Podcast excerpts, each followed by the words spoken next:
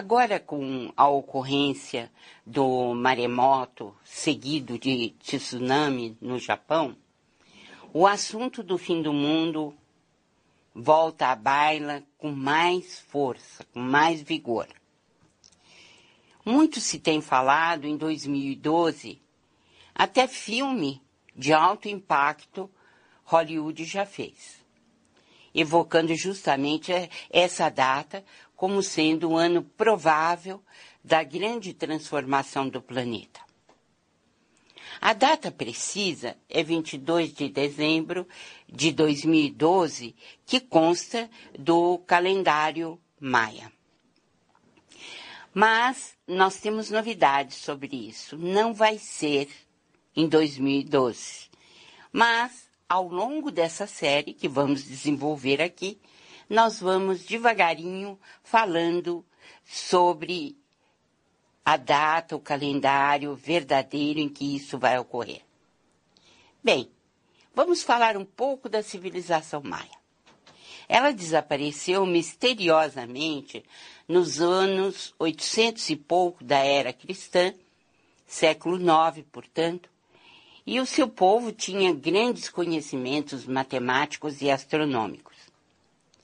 Em abril de 2008, a Folha Espírita publicou uma entrevista feita pelo engenheiro Amantino de Freitas com o escritor Fernando Malcum, um especialista na cultura maia. Malcum afirmou nessa entrevista que essas mudanças já estão ocorrendo desde 1992. Trata-se, portanto, de uma transformação contínua e não de uma mudança repentina e isolada.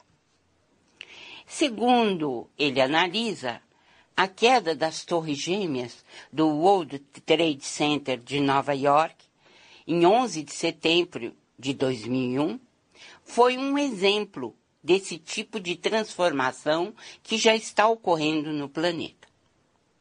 Malcolm pensa que fatos desse tipo continuarão a acontecer ao nosso redor de maneira a que possamos reorientar nossa maneira de pensar em relação à vida.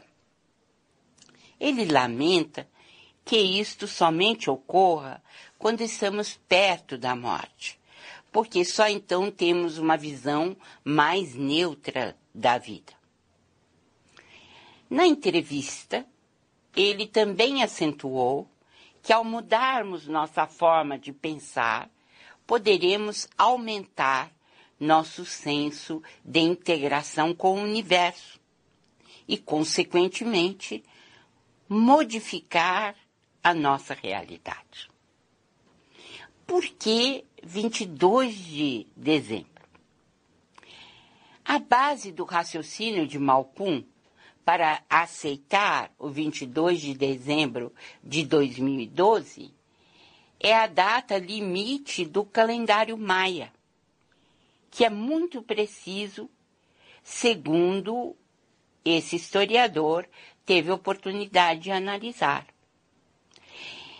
E é mais preciso porque está baseado no movimento dos corpos celestes como é observado pelos estudiosos da astronomia. Estou falando astronomia, então, do conhecimento do universo, dos astros e etc. Então, tem por base o calendário maia dividir em períodos de 100 anos. Isto porque, a cada 100 anos, o planeta Vênus atinge o ponto mais próximo do Sol por duas vezes, separadas por um espaço de oito anos. A cada oito anos, é, o planeta Vênus se aproxima uh, mais do Sol por duas vezes. Em 2012, Vênus vai atingir um desses pontos. Quer dizer, vai estar mais próximo do Sol. E isto, para o calendário maia, tem um grande significado. Mas sigamos em frente, vamos saber mais a respeito dos conhecimentos astronômicos desse povo tão curioso e impressionante. Malcolm expressou-se assim na Folha Espírita. Sabemos que a Terra dá um giro completo em torno do seu eixo a cada 24 horas.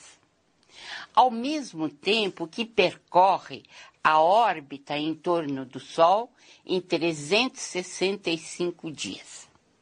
Além disso, o sistema solar se move ao redor da galáxia, segundo ciclos bem definidos, com duração, de acordo com os maias, de 26 mil anos.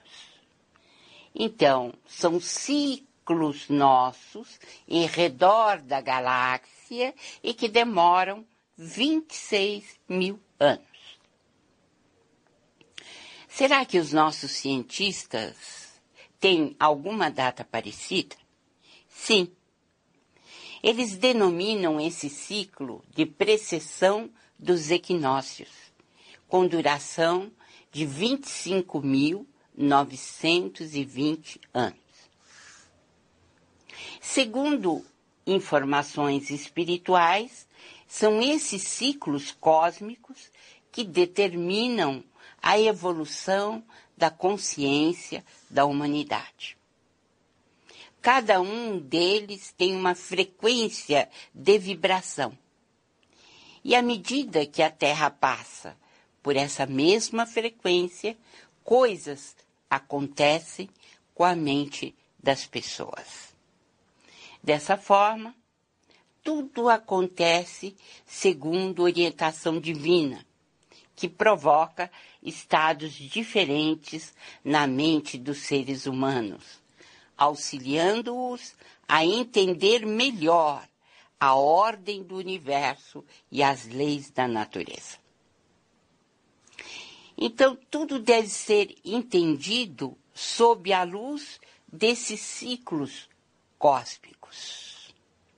É ainda Malcolm que diz: os maias tomaram conhecimento desses ciclos cósmicos e os dividiram em cinco eras de 5.200 complicada. Segundo eles, estamos vivendo na quarta era, sendo que os últimos dias dessa era vão ocorrer por volta de 2012. Essa não é uma informação apenas dos maias, mas os egípcios, os hindus, os antigos habitantes da Babilônia, todos eles já tinham essa informação. No presente tempo, a Terra está atravessando a parte posterior da galáxia. Analogamente, a alternância de períodos de luz e escuridão que temos entre o dia e a noite e que afetam a nossa realidade. Os ciclos cósmicos também representam períodos de luz e de sombra, também afetando diretamente a nossa realidade. Diz Malcolm, estamos, portanto, deixando o período de escuridão do ciclo cósmico para entrar no da luz. Muita coisa vai mudar na nossa galáxia. Neste próximo ciclo cósmico, as atividades do Sol vão sofrer grandes modificações devido à trajetória que vai percorrer. Como consequência, a temperatura da Terra vai aumentar e haverá elevação do nível do mar devido ao derretimento do gelo nas montanhas e nas calotas polares as correntes marítimas sofrerão alterações. E o clima nas várias regiões do planeta, vai passar por mudanças dramáticas. A Terra vai receber mais energia do Sol e do centro da galáxia, elevando o nível de nossa energia vital e acarretando mudanças na nossa mente, com consequentes mudanças nas nossas crenças e na nossa realidade. Segundo Malcolm, há 30 anos, a quantidade de descargas elétricas na superfície da Terra era de mil por segundo. Agora, temos 2.200 descargas por segundo. Estamos, portanto, imersos em eletricidade, bombardeados com todo tipo de informação através dos computadores, internet, comunicação em tempo real com o mundo inteiro. E esse crescimento é exponencial e a velocidade é cada vez maior.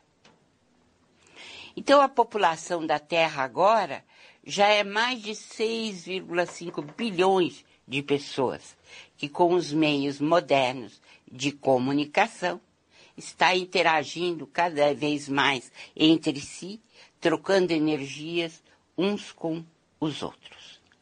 Essa é a maneira pela qual aprendemos a respeito do universo e também como o universo nos ensina que estamos vivendo tempos muito especiais.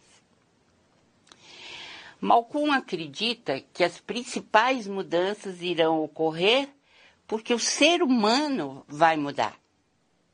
Quando a visão das pessoas puder incorporar outras frequências acima das que hoje nossos olhos são capazes de enxergar, começarão a ver o que se passa no íntimo dos outros. Então, não haverá mais mentiras, o comportamento social vai mudar, vai haver mais harmonia entre os seres humanos que aprenderão o significado real do amor e entenderão melhor o universo. Eis aí explicada a teoria maia, né? aquilo que os maias trouxeram.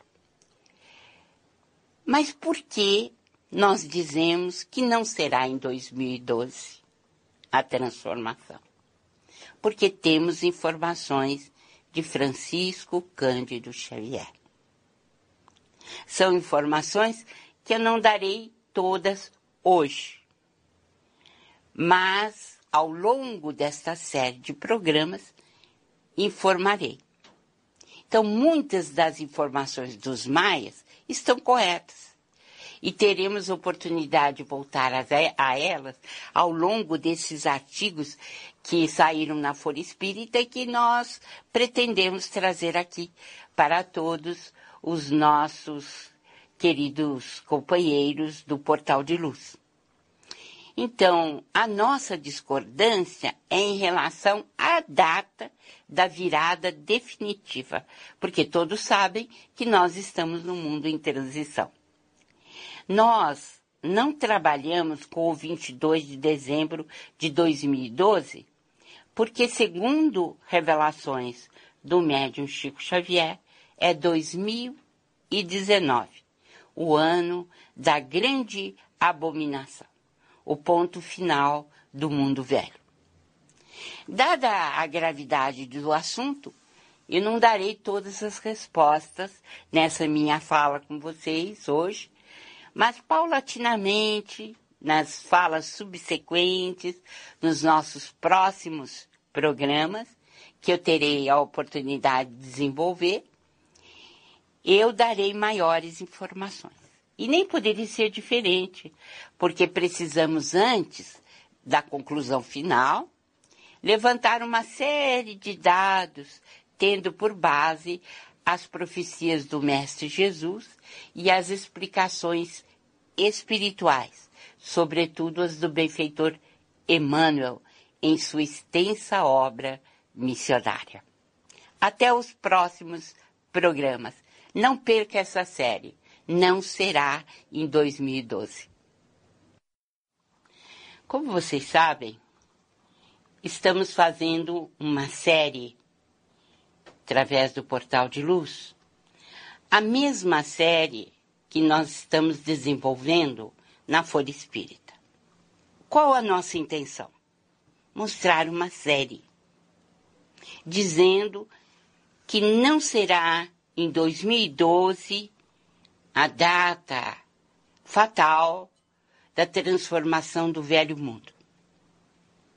Estamos propondo uma outra data que nos foi dada por Chico Xavier.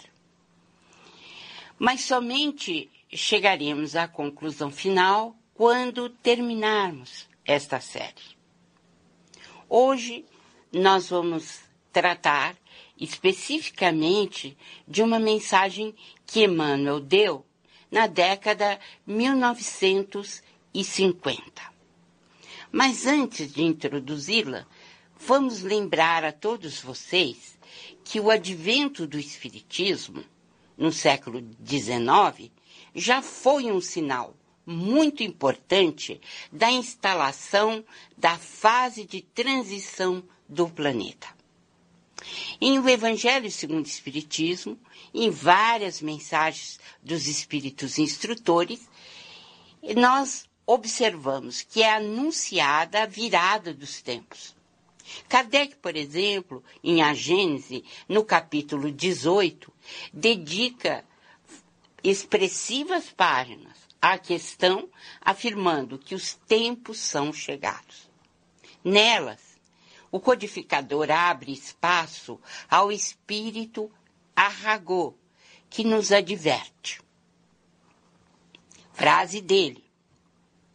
Quando vos é dito que a humanidade chegou a um período de transformação e que a Terra deve se elevar na hierarquia dos mundos, não vejais nessas palavras nada de místico, mas ao contrário, o cumprimento de uma das grandes leis fatais do universo, contra as quais toda a vontade humana se quebra. Vocês podem ler isso na Gênesis, no capítulo 18, no item 8. É uma mensagem de alerta. Mas agora nós vamos recordar uma mensagem de Emmanuel, dada, como eu já disse no princípio, na década 1950, aos caravaneiros do Paraná que foram a Pedro Leopoldo entrevistar o espírito guia de Chico Xavier acerca do final dos tempos. Nesta célebre mensagem que pouca gente conhece, e que foi gravada pelos caravaneiros, que saiu na Revista da Boa Vontade em 1956, o querido benfeitor fala abertamente sobre as transformações que estão por vir. Os caravaneiros perguntam e Chico Xavier responde, mas não é ele, o médium Chico, quem está falando, a pessoa dele, mas é Emmanuel, através dele, que está respondendo as perguntas. E os caravaneiros, como eu disse, é, perguntam: pode Emmanuel dizer-nos algo a respeito das transformações que a Terra sofrerá? E Chico Xavier, então, responde. Afirma nosso orientador espiritual que não podemos esquecer que a Terra, em sua constituição física propriamente considerada, possui seus grandes períodos de atividade e repouso. Cada período de atividade e cada período de repouso da matéria planetária, que hoje representa o alicerce de nossa morada temporária, cada um pode ser calculado em 260 mil anos. Então, atravessando o período de repouso da matéria terrestre, a vida se organiza. Os vários departamentos do planeta iniciam a sua atividade, representando assim novos caminhos para a evolução das almas. Assim sendo, os grandes instrutores da humanidade nos planos superiores consideram que, desses 260 mil anos de atividade, 60 mil a 64 mil anos são empregados na reorganização dos pródromos da vida organizada. Logo em seguida, surge o desenvolvimento das grandes raças, que, como grandes quadros, enfeixam assuntos e serviços que dizem respeito à evolução do espírito domiciliado na Terra. Assim, desses 60 mil a 64 mil anos de reorganização de nossa casa planetária, temos sempre grandes transformações. De 28 mil em 28 mil anos. Então, aqui fazemos uma intervenção. Vejam bem, no programa anterior, os maias consideram as grandes transformações a cada 26 mil anos. Para Emmanuel, essas transformações vêm de 28 mil em 28 mil anos. Estamos vendo que, em matéria de números astronômicos, praticamente um conceito é igual ao outro. 26 mil é muito próximo de 28 mil. Depois do período, continua Chico Xavier e continua Emmanuel. Depois do período de 64 mil anos, tivemos duas raças na Terra cujos traços se perderam por causa do seu primitivismo. Logo em seguida, podemos considerar a grande raça lemuriana, os lêmures, né? como portadora de uma inteligência mais avançada. Ela já era detentora de valores mais altos nos domínios do espírito. Após a raça lemuriana, em seguida, aos 28 mil anos de trabalho lemuriano, propriamente considerado, chegamos ao grande período da raça Atlântida, em outros 28 mil anos de grandes trabalhos, no qual a inteligência do mundo se elevou de maneira considerável. Achamos-nos agora nos últimos períodos da grande raça ariana, Veja bem, esse é o nosso comentário. 28 mil anos e temos transformações. Estamos vencendo mais um período de 28 mil anos com o término da raça ariana. Vocês já ouviram falar em Atlântida, não é mesmo? Atlântida está sendo confirmada por essa mensagem de Emmanuel. Quem nos trouxe notícia de Atlântida? Principalmente o filósofo Platão. Ele ouviu dizer, né, da destruição de Atlântida. E ele conta essa destruição que lhe foi passada nas suas andanças. Pois bem, um dos caravaneiros perguntou a Emmanuel: foi de fato há 37 mil anos que submergiu a Atlântida?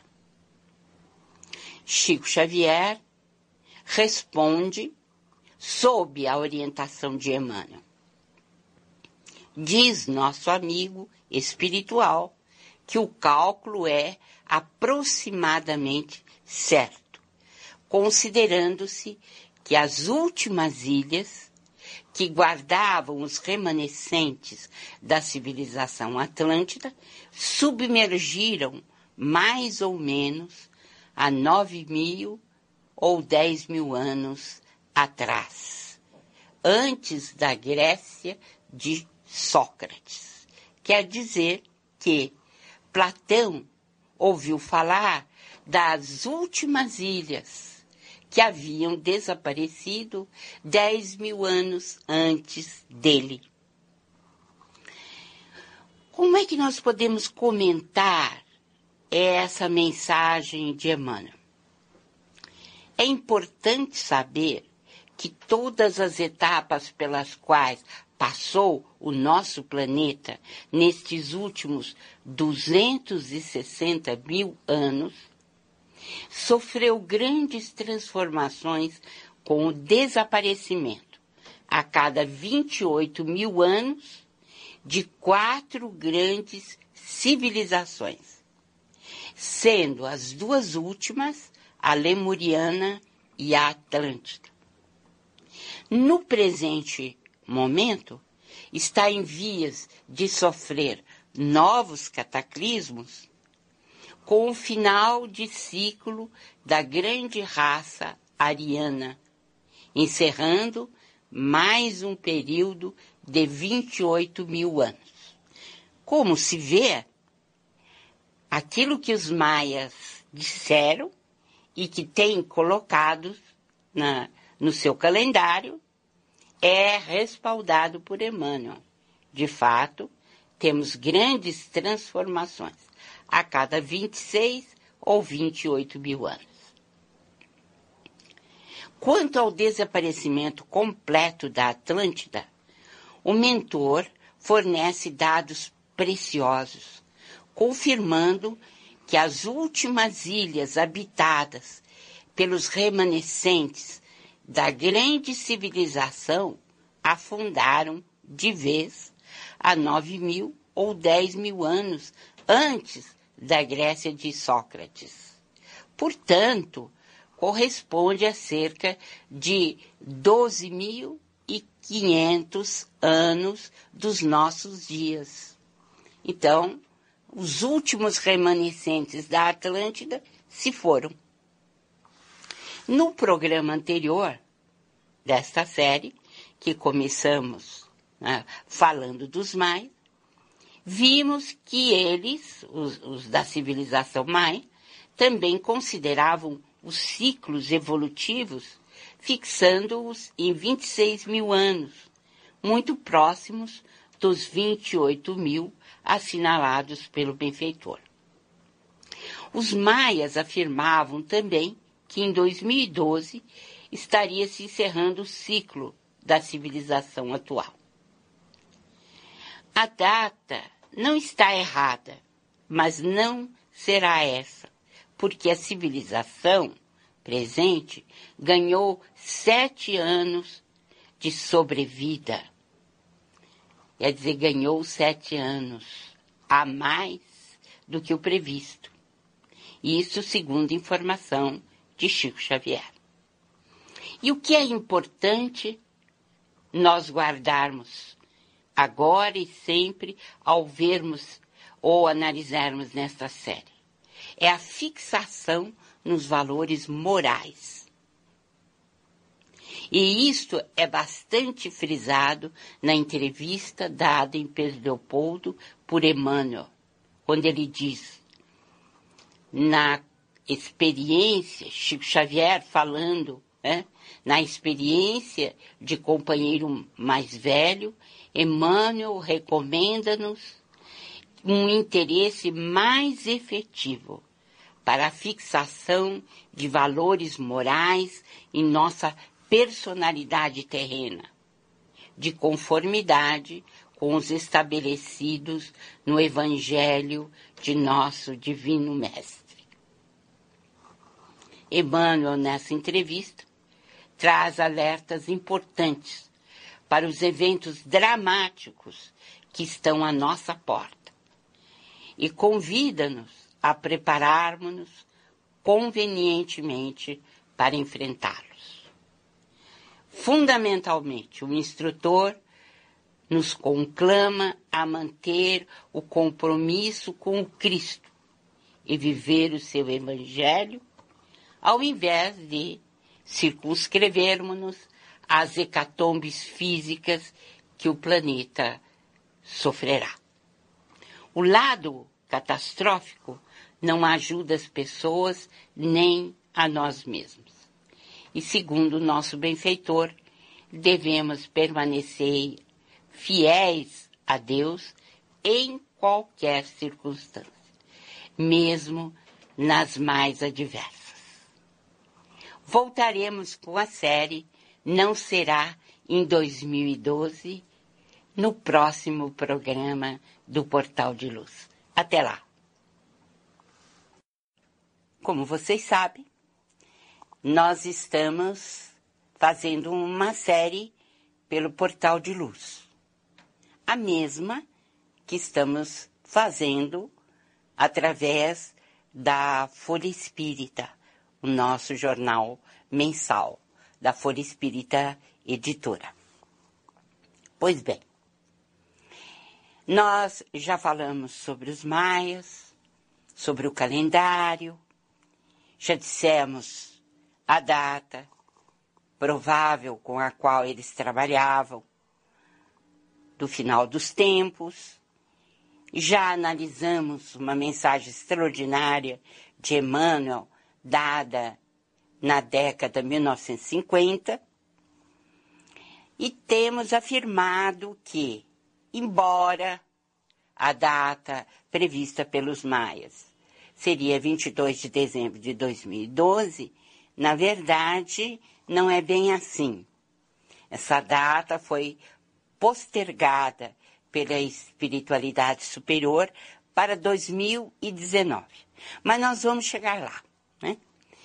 Hoje, nós vamos analisar o nosso artigo da Folha Espírita de abril de 2011. E é muito importante o que vamos dizer, porque se refere às profecias do Cristo. Todos que procuram explicações mais detalhadas acerca da época de transição que estamos vivendo no presente momento, não precisam fazer longas pesquisas, nem compulsar muitos livros em buscas cansativas. Basta que recorram às revelações do maior profeta de todos os tempos, nosso Senhor Jesus Cristo. Em o sermão profético, o mestre conversa com os discípulos sobre fatos que acontecerão mais próximo deles no tempo, como foi o caso da destruição do Templo de Jerusalém. E outros fatos previstos por ele que se consumarão mais tarde, mais precisamente na nossa época. E tudo isso facilmente colocado à disposição de qualquer interessado. E, na obra mais difundida no mundo, a Bíblia. Naturalmente, na parte dedicada às lições do Mestre Jesus, o Novo Testamento. Três evangelistas tomaram nota do sermão profético. Mateus, capítulo 24, Marcos, capítulo 13 e Lucas, capítulo 21. Segundo as anotações dos evangelistas, certa feita, ao saírem do templo de Jerusalém, os discípulos comentavam entusiasmados a beleza da construção. Que templo lindo! Quando Cristo, contemplando melancolicamente os edifícios, revelou-lhes que deles nada restaria. Não ficará pedra sobre pedra que não seja derrubada. Isto está no evangelista Marcos, no capítulo 13, versículo 2. O que de fato se concretizou no ano 70 da era cristã, sob o comando do imperador romano Tito. Logo em seguida, a visita ao templo, mestre e discípulos retiraram-se para o Monte das Oliveiras. Eles estavam ainda tocados pelo tom profético das palavras do Senhor. E valendo-se então daquele clima de maior intimidade entre eles, os discípulos solicitaram ao Mestre maiores informações quanto ao destino final da Terra. Inicialmente, Jesus advertiu-os quanto aos falsos cristos, que se multiplicariam tentando enganar a comunidade. E ressalta depois. E a vez de ouvir falar de guerras e rumores de guerras. Olhai, não vos assusteis. Porque é necessário que assim aconteça, mas ainda não é o fim. Porque se levantará nação contra nação, reino contra reino, e haverá fomes e terremotos em diversos lugares. Porém, tudo isto é o princípio das dores. Isto está em Mateus, no capítulo 24, versículos 6 a 8.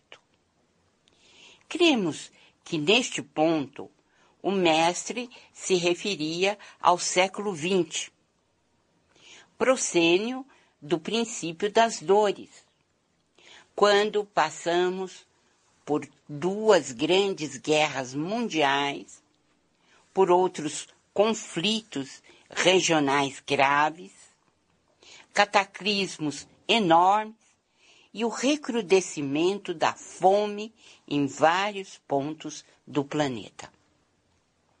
Mas ainda não é o fim, advertiu o Divino Mestre, indicando que o problema maior ocorreria depois desses eventos a chamada Grande Tribulação, acontecimento previsto pelo profeta Daniel e que Jesus confirmava naquele momento, conforme se lê em Mateus 24, 15 e 28, Marcos capítulo 13, 14 a 23. A grande tribulação engloba os momentos mais terríveis pelos quais a Terra vai passar brevemente e que nas anotações do evangelista Lucas estão previstos para quando Israel estiver sitiada por todos os exércitos. O mestre lamenta pelas grávidas, e por aquelas que amamentam nesses dias, ressaltando a situação de impotência dos seres humanos em relação às ocorrências, pois estas ocorrências lhes fugirão totalmente ao controle. E ao mestre quem diz: porque aqueles dias serão de tribulação. tal qual nunca houve desde o princípio da criação por Deus, feita até agora, nem jamais haverá. E ainda o Divino Mestre ressalta: somente por amor dos escolhidos esses dias serão abreviados. Mateus e Marcos referem-se ao escurecimento do sol, à falta de claridade da lua e à queda das estrelas que se precipitarão dos céus após a tribulação. Lucas acentua também os mesmos acontecimentos, mas afirma ainda que haverá a perplexidade das nações pelo bramido do mar e das ondas. Todas essas descrições não deixam dúvida quanto aos grandes cataclismos naturais, maremotos e terremotos, de alto poder destrutivo que devem se suceder nesses momentos em consequência das ações nefastas do homem sobre a casa planetária ao longo de milênios de história.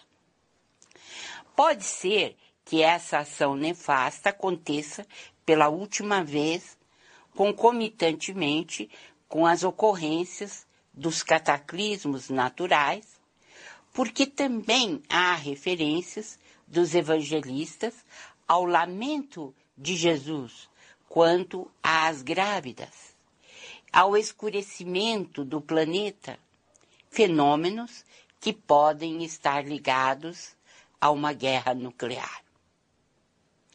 Após a tormenta, todos os evangelistas referem-se à vinda do Filho do Homem e a dos seus prepostos em uma grande nuvem, ajuntando com seus anjos os escolhidos para o início do trabalho redentor. Como nós dissemos, não precisamos fazer grandes pesquisas.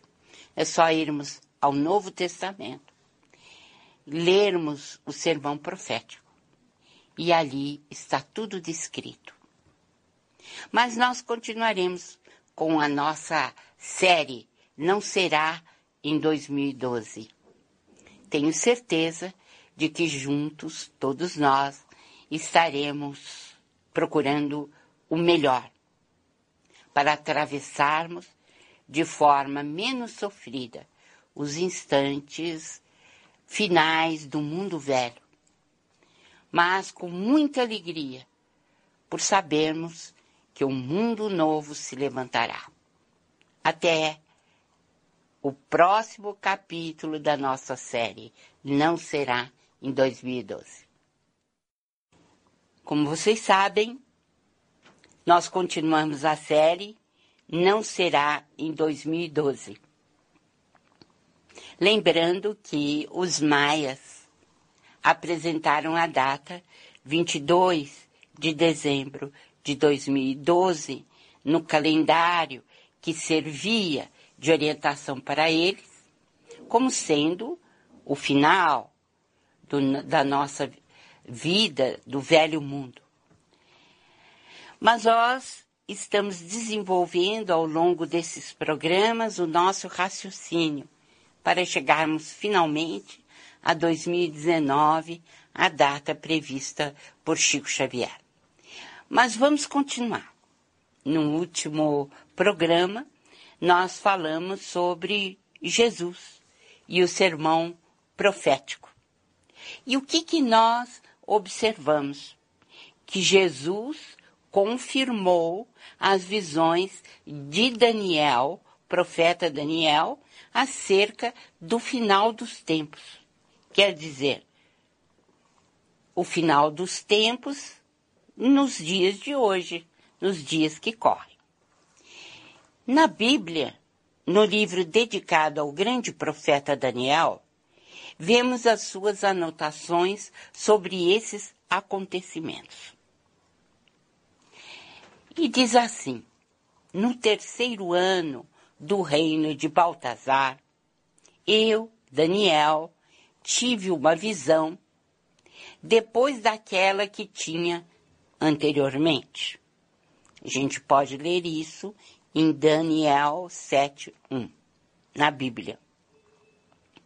A visão refere-se ao final dos tempos e é uma mensagem cifrada, uma constante, como sabemos, nas visões apocalípticas, envolvendo um carneiro e um bode com suas peculiaridades. Ao final, Daniel diz: Vi um santo que falava, a quem um outro santo perguntou: Quanto tempo durará o que anuncia a propósito do holocausto perpétuo, da infidelidade devastadora, do abandono do santuário e do exército dos fiéis calcado aos pés. Aquele respondeu: duas mil e trezentas tardes e manhãs. Depois disso, o santuário será restaurado. Isto está em Daniel 8,13. Ora, diz ele, enquanto eu contemplava esta visão, procurava compreendê-la. Notei que estava de pé diante de mim um ser de forma humana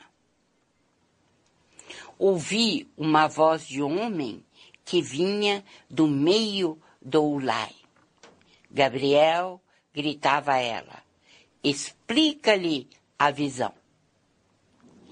Em seguida, o anjo Gabriel fala ao atormentado Daniel, que caíra por terra desfalecido.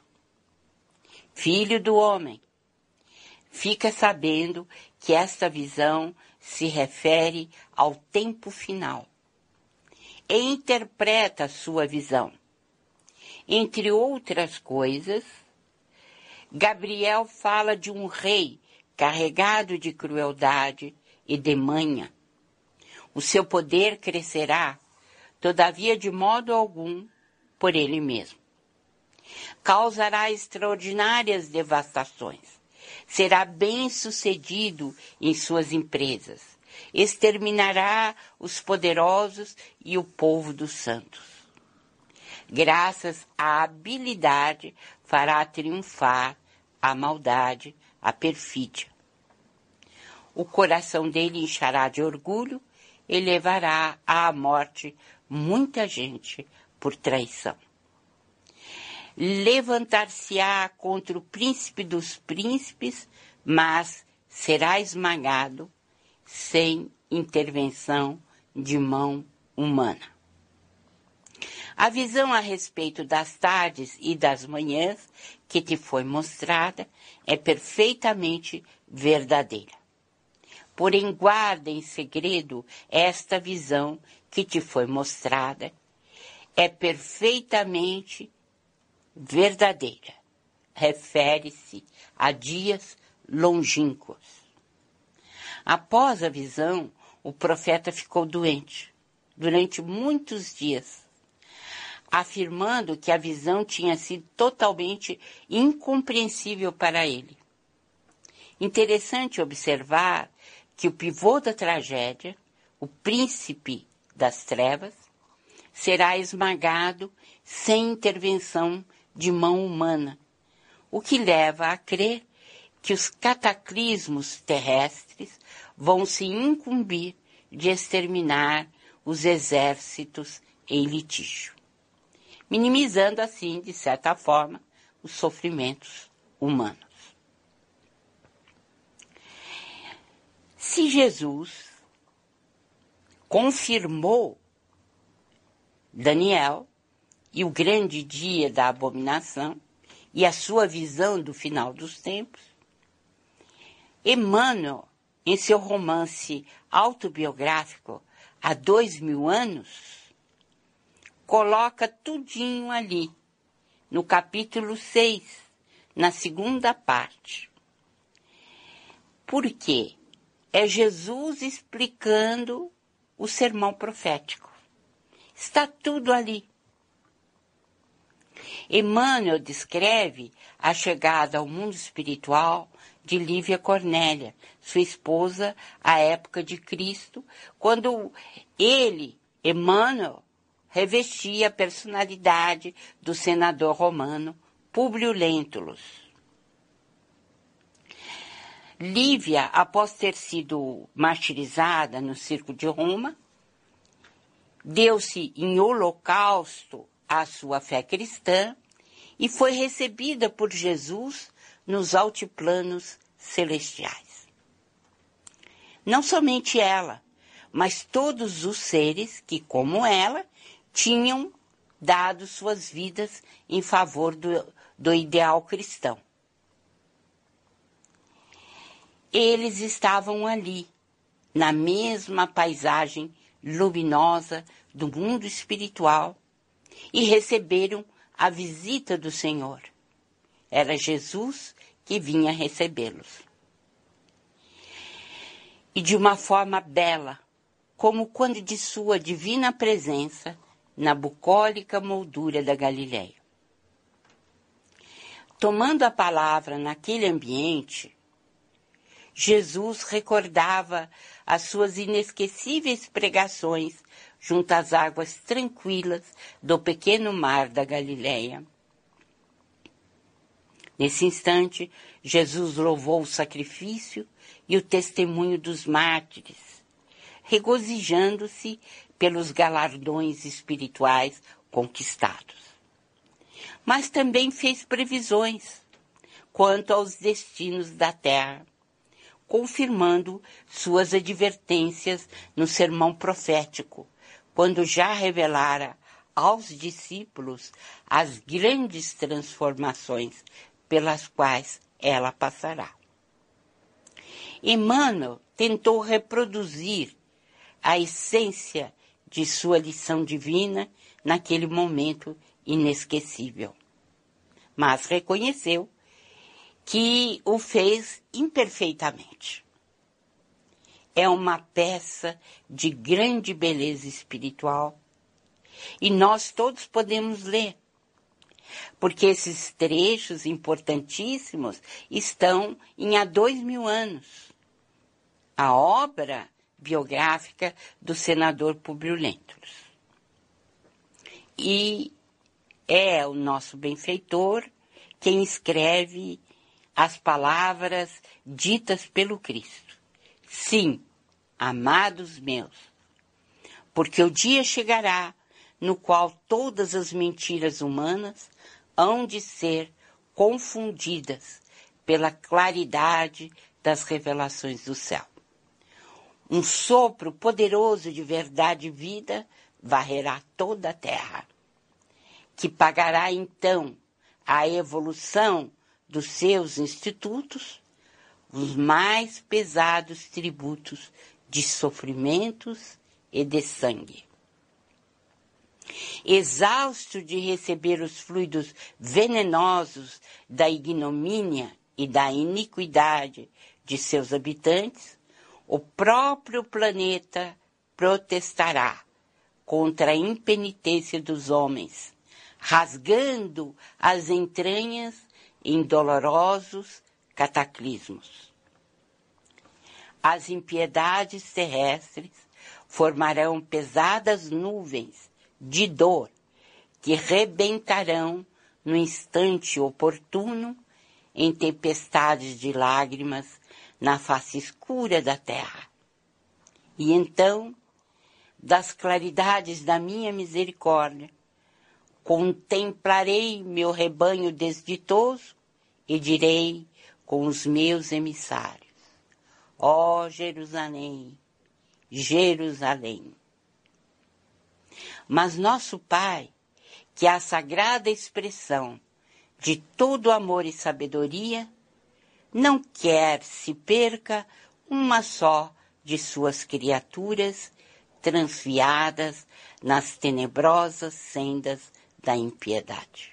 Trabalharemos com amor na oficina dos séculos por vindouros reorganizaremos todos os elementos destruídos, examinaremos detidamente todas as ruínas, buscando material passível de nosso aproveitamento, e quando as instituições terrestres reajustarem a sua vida na fraternidade e no bem, na paz e na justiça, depois da seleção natural dos espíritos e dentro das convulsões renovadoras da vida planetária, organizaremos para o mundo um novo ciclo evolutivo, consolidando as divinas verdades do Consolador, os progressos definitivos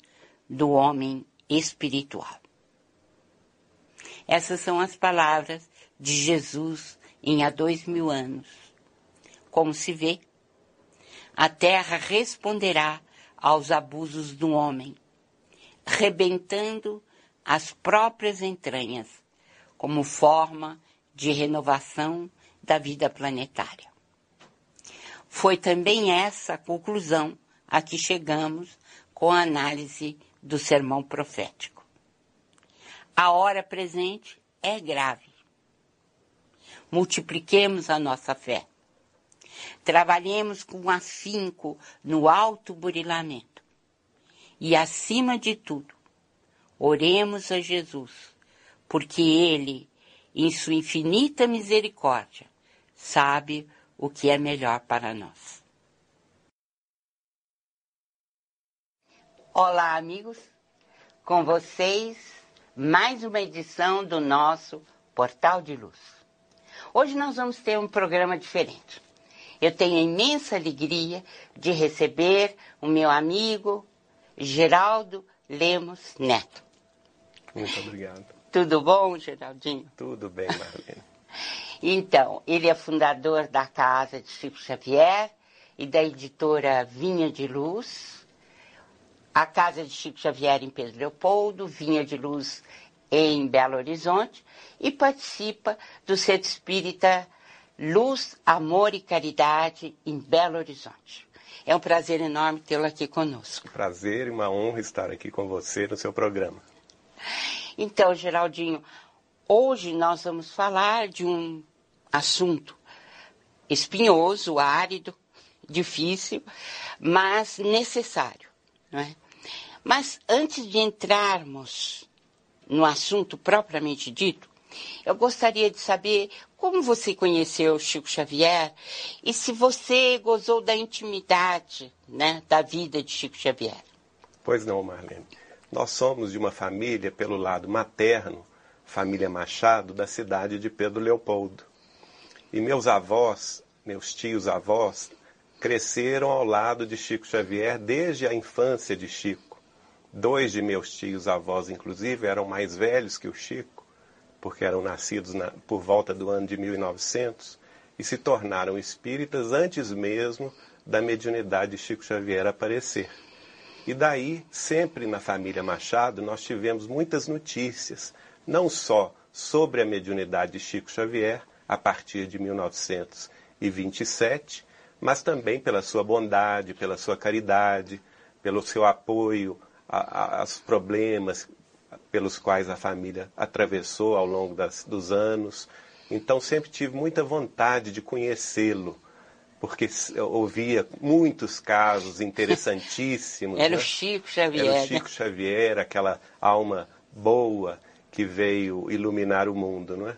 Então, em, a, a, essa oportunidade surgiu em 1981, na época, em outubro, eu contava com 19 anos de idade e uma tia-avó que morava aqui em São Paulo, Nair Machado Pascoal, trabalhava no, no, no Centro Espírito União, junto de Nena, e me chamou para conhecer o Chico. Ele vinha aqui lançar livros. E assim, em outubro de 1981, eu o conheci. A partir desse momento, foi um encontro muito emocionante entre nós.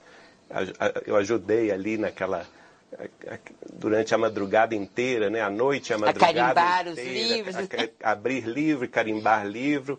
e ficando ali a alguns metros de Chico Xavier, até que ao final do, da, da noite, da madrugada, já na manhã do dia seguinte, eu tive a ocasião de abraçá-lo e ele então me convida para visitá-lo em Uberaba, coisa que passei a fazer quase que mensalmente na companhia de meus familiares. A partir da, do ano de 1984, os nossos laços ficaram mais próximos ainda, tendo em vista que me casei com Eliana da Cunha Borges, que era irmã do Vivaldo da Cunha Borges. O Vivaldo morava em Uberaba com Chico Xavier e era quem se responsabilizava pela diagramação de todos os seus livros. E você ia visitá-lo, então? Então eu passei a visitá-lo todos os meses, né? Sim. Tive a alegria de me hospedar com ele e durante, naturalmente, aqueles dias aquela, de, de minha estadia em Uberaba, na companhia dele, tive a ocasião que, de, de, aprender muitas coisas com aquela palavra sempre muito justa, muito sábia, na medida certa do que é necessário, não é? Então, referentemente ao assunto de hoje, nós gostaríamos de perguntar a você quando é que Chico abordou o final dos tempos, ou o fim do mundo velho, né? ou a época de transição e início de uma nova era.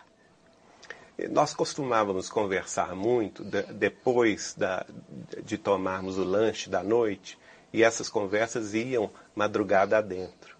E como curioso, ainda um jovem de, como um jovem de vinte e poucos anos e estudioso da, da obra de Allan Kardec, da obra do, psicografada por ele mesmo, eu perguntava sempre alguma coisa a respeito da doutrina dos espíritos e do Evangelho de Jesus. No caso específico, eu me intrigava muito com a questão do entendimento do Apocalipse de, de João é Evangelista. tão difícil, né, Reinaldo? Sempre, eu sempre foi, sempre foi a parte do Evangelho, do Novo Testamento, em que eu parava e não compreendia, né? E falava isso abertamente com ele. Olha, Chico, é tudo muito bonito, mas na hora que chega no Apocalipse, eu não consigo entender. Ele até ria muito disso e sempre me dava um detalhe ou outro, me ajudando a compreender este ponto de vista ou aquele, segundo ele, da, da proveniente das, das inspirações de Jesus de Nazaré para o apóstolo João Evangelista.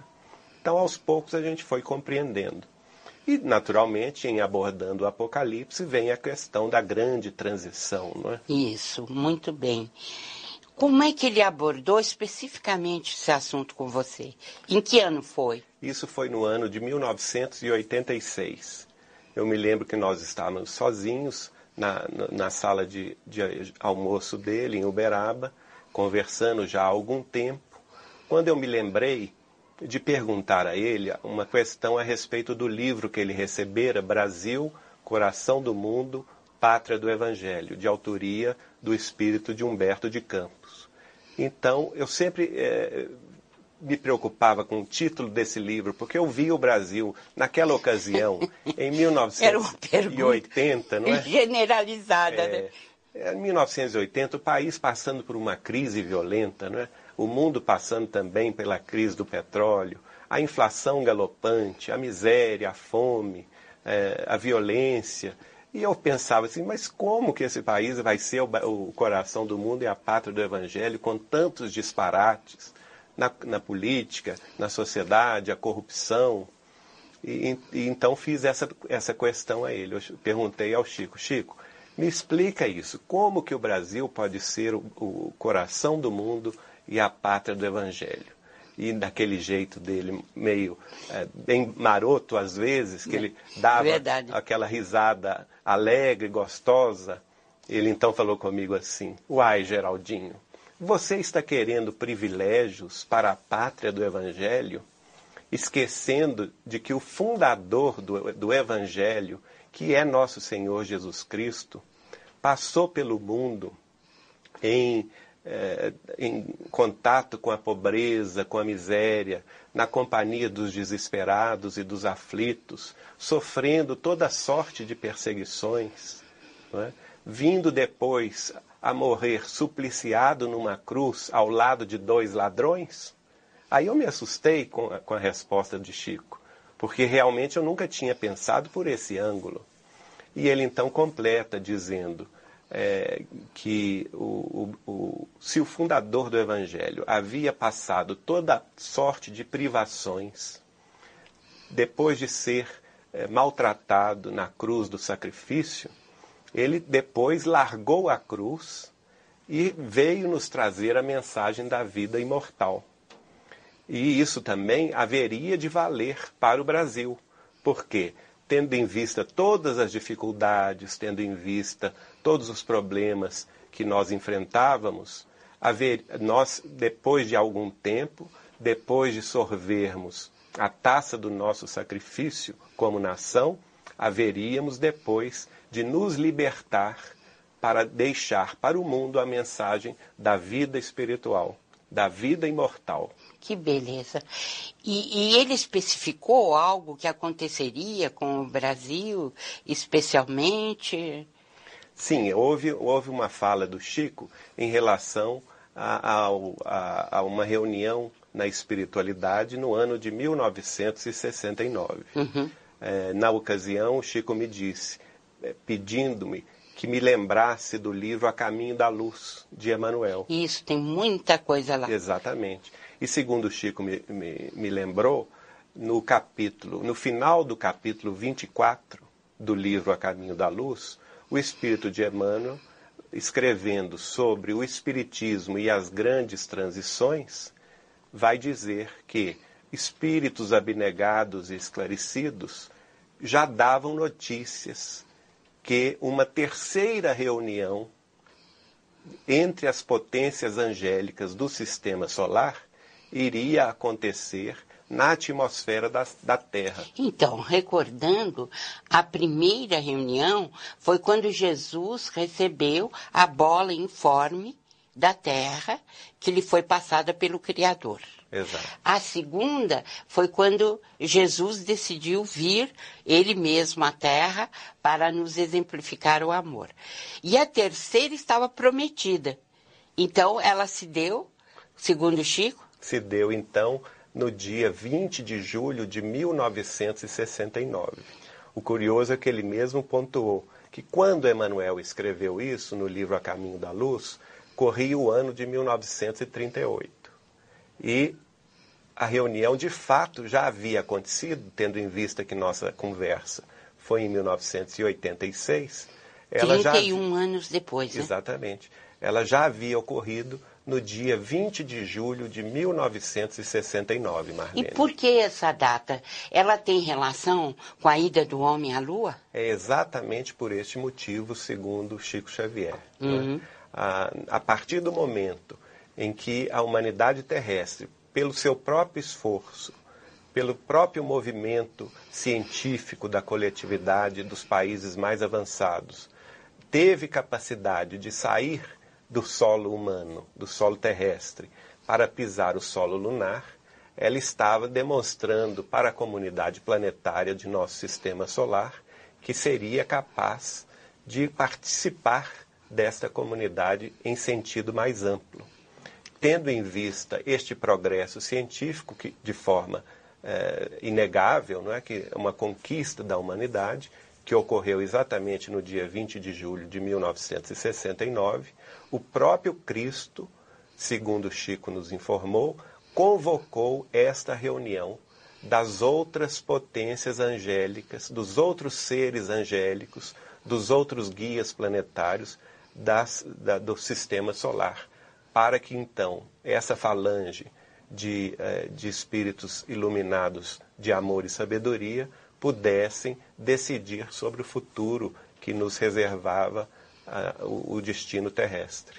Agora, Geraldinho, eu acho que de alguma forma essas entidades angélicas, apesar de todo o progresso espiritual que eles têm, mas de alguma forma eles devem ter ficado um pouco assustados com a nossa ida à Lua, não? É verdade, Marlene. E Chico também fez referência a este ponto. Porque, segundo ele, a questão do desenvolvimento científico acelerado da humanidade terrestre, coisa que aconteceu durante o século XX, notadamente após a, a, Segunda Grande Guerra Mundial, é, preocupou estes outros seres, dirigentes de outros, outras comunidades planetárias, é, tendo em vista ainda a nossa situação moral, ah, tão eivada de compromissos é, som, de sombrios, de enganos, de ilusões do materialismo terrestre. E, e aquelas, o, mas o próprio Cristo, segundo Chico nos informou, foi quem advogou a nossa causa. Sempre ele, não é, é mesmo? Ainda e sempre, uma última vez foi Jesus quem pediu misericórdia em nosso favor. Nossa. Então, a, aquela... Foi ele que advogou a nossa causa, né? Exatamente. E segundo Chico disse, é mais uma dívida de gratidão que a humanidade terrestre tem com ele. Porque naquele, naquele instante, segundo Chico nos disse, eles é, conversaram muito, dialogaram, debateram os temas do futuro e o Cristo sugeriu que, nos, que se nos fosse dada uma moratória de 50 anos. 50 anos, então é julho de 1969 a julho de 2019. 2019, é exatamente. Isso. Esta foi a, a, a, a solução que o Cristo encontrou para que nós tivéssemos tempo para chegarmos a um equilíbrio maior em nossas relações sociais e coletivas. Sim. Acontece que, que, o Chico nos disse que alguns ou algumas outras potências angélicas do sistema não queriam dar esse prazo, uhum. não é?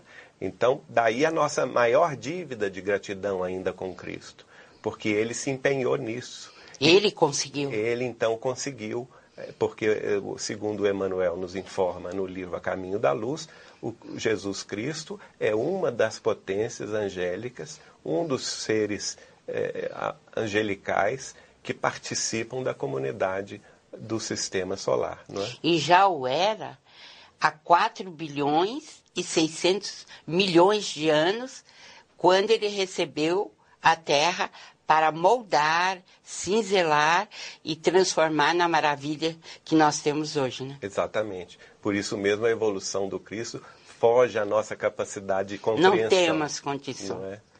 Agora, nessa reunião, Marlene, então, o Cristo advogando a nossa causa conseguiu que, que os outros concordassem que este prazo extra, esse período de exceção, fosse estendido à humanidade de 50 anos. Mas aí ele estabeleceu uma condição. E essa condição é aquela segundo a qual todas as nações mais desenvolvidas e cultas do planeta terrestre teriam a obrigação de não se lançarem a uma guerra de extermínio, a chamada Terceira Guerra Mundial. Né? Essa é a condição que o Cristo deixou como Fundamental. Fundamental. Quer dizer, ele, Quer dizer, nós não podemos entrar em guerra até 2019. 2019. Esse prazo de exceção, o Chico ainda brincou comigo. Geraldinho, este período de 50 anos está no Evangelho previsto como a última hora. Uhum. Ou então como a undécima hora. É exatamente a última chance para a humanidade progredir no uhum. sentido moral. Agora, é, é, essa, essa condição espiritual que foi estabelecida como condição básica para o nosso progresso e a continuidade da assistência dos mensageiros do Cristo em nosso favor, porque o Chico nos disse, a partir desta reunião, o próprio Cristo convocou inúmeras entidades que o assessoram na, nos altos planos da vida imortal para que trabalhassem mais diretamente no progresso das relações sociais e coletivas da Terra, para que afastassem de nós o, o perigo da guerra, o perigo de uma guerra nuclear. E, e tudo isso foi objeto de atenção desses seres iluminados. Quer dizer que tudo tem sido feito junto àqueles que dirigem, às pessoas que têm uma certa influência ou não, no sentido de não entrarem em guerra, que manterem todos juntos, unidos, na paz e no equilíbrio. Na paz e no equilíbrio. E você, e você veja que não, não deve ser, naturalmente, por coincidência, que justamente deste período para cá, muita coisa mudou. Muita coisa aconteceu na, na evolução das nações, do, no conserto do, de, das suas relações internacionais para melhor, não é? Nós nos lembramos, por exemplo, que até 1969 havia a Guerra Fria é entre o Ocidente e, a, e, o bloco comunista. Que, que, eram antagonistas. Isso. A própria Euro, Europa ainda não estava unida Exato. nos seus ideais mais nobres. Isso. A, o, ori, o Oriente ainda estava isolado de todo o mundo. É? Isso. É? O Brasil ainda pelejava nas suas necessidades de desenvolvimento. E de lá para cá muita coisa mudou. Você, nós observamos, por exemplo, a Europa, que antes, na Segunda Guerra Mundial, eram nações que se digladiavam e totalmente se antagonizavam, separado. totalmente separadas, né? e que hoje, depois de longo período de, de conversas e diplomacia, criaram uma comunidade comum. Isso. Não só no sentido econômico e político, mas também na questão da união monetária, com a criação do, de uma moeda única, coisa que seria impensável 60 anos atrás, 40 é anos atrás. Não é? é verdade.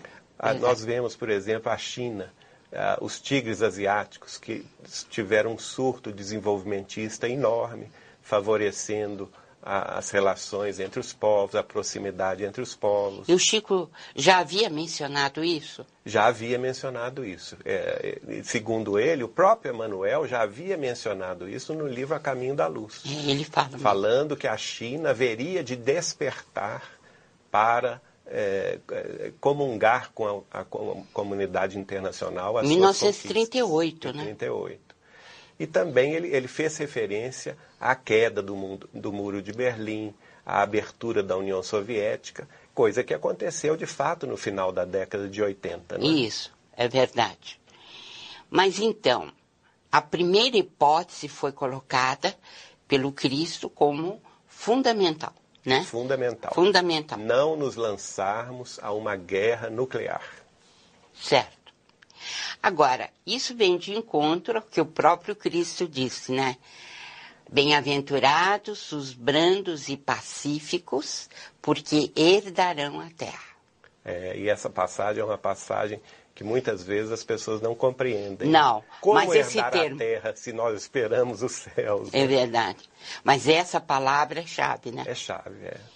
E vem se confirmar Vem agora. se confirmar. Quer dizer, aqueles que elegerem a brandura, a paz como fundamental em suas vidas, esses herdarão a terra. Herdarão a nova terra. Né? Exatamente. Exatamente. Então, voltando Chico? um pouco, né? Fale sobre o Chico. O Chico, então, eu perguntei na, na ocasião o que, que aconteceria se a, a humanidade conseguisse vencer esse prazo em paz. Então ele falou comigo, não me, não me esqueço da maneira entusiástica com, com a qual ele se expressou, eh, dizendo que nenhum de nós poderia prever os avanços que se dariam a partir desta data, de julho de, mil, de 2019. Quer dizer que se não houver se guerra. não houver guerra. Os então, avanços quais são da esses humanidade. avanços? Os avanços extraordinários, ele falou, e eu, eu quero repisar isso, que ele falou isso em 1986. E muita coisa nós temos hoje, mas que naquela época não tínhamos. Né? Por exemplo, ele citou o problema da, da solução genética do DNA, da, e que a partir daí a medicina che chegaria no ponto de saber curar todas as doenças. Ele falou também na questão da solução do problema da fome e da miséria. Ele falou na, no, no, desenvolvimento extraordinário que o Brasil teria, sendo também um novo celeiro energético para o mundo, é, dizendo inclusive que a Petrobras haveria de descobrir petróleo debaixo do mar e que se, se tornaria uma das maiores empresas do, do mundo. Isso né? em 1986. 86. É incrível, né? E, eu, e também ele, ele falava da, da possibilidade que seria aberta pelo Cristo às outras comunidades de outros planetas que teriam autorização de chegarem ao mundo abertamente se apresentarem com seus avanços tecnológicos, oferecendo-nos um novo patamar de entendimento sobre a ciência, sobre a filosofia e a religião. Quer dizer que os elementos alienígenas que tanto medo causam à, à, população, na verdade seriam pacíficos e que viriam na Terra para nos ajudar no desenvolvimento. Exatamente. Na época eu perguntei isso ao Chico e ele me disse: por enquanto eles são impedidos de se apresentarem abertamente por uma determinação do Cristo. Mas que se a gente conseguisse vencer esse período de 50 anos em paz, aí eles, eles receberiam a autorização para se apresentarem a nós e, e, de alguma forma, contribuírem para o nosso avanço científico e tecnológico. Então, temos tanta coisa para conversar e já chegamos ao final do nosso primeiro programa. Mas eu vou pedir para você ficar com a gente e nós vamos fazer programas subsequentes né, para informar melhor os nossos telespectadores. É. Por enquanto, muito obrigada, mas nós agradeço. vamos retomar a nossa conversa, se Deus quiser. Né? Sim, sim. Nós, nesse momento, terminamos o Portal de Luz de hoje, mas pedimos a sua audiência para a próxima semana, quando continuaremos o nosso assunto. Um grande abraço. Olá, amigos. Com vocês, Portal de Luz. Nosso encontro de todas as semanas, sempre feito com muito carinho para todos vocês. Hoje vamos continuar a ter um programa especial, diferente. É a continuidade da entrevista com o meu amigo especial, Geraldo Lemos Neto o Geraldinho. Vamos então voltar a este assunto, final dos tempos ou a grande transição, ou como quisermos. Geraldinho, é um prazer revê-lo aqui no nosso programa. Muito obrigado, Marlene. O prazer é todo nosso. Então, nós estávamos falando que a reunião de 1969, na qual as potências angélicas tomaram parte nessa reunião. E, obviamente, Jesus Cristo, porque faz parte dessa falange dos espíritos puros e eleitos do Senhor. Então, nessa reunião, especificamente, logo depois que o homem foi para a Lua, né, eles determinaram que o prazo seria de 50 anos a partir daquela data, tendo em vista um pedido do Cristo, que mais uma vez nos salvou, ou mais uma vez advogou a nossa causa. Muito bem. A primeira hipótese nós vimos. Se não houver guerra até 2019, o progresso será inacreditável. Né?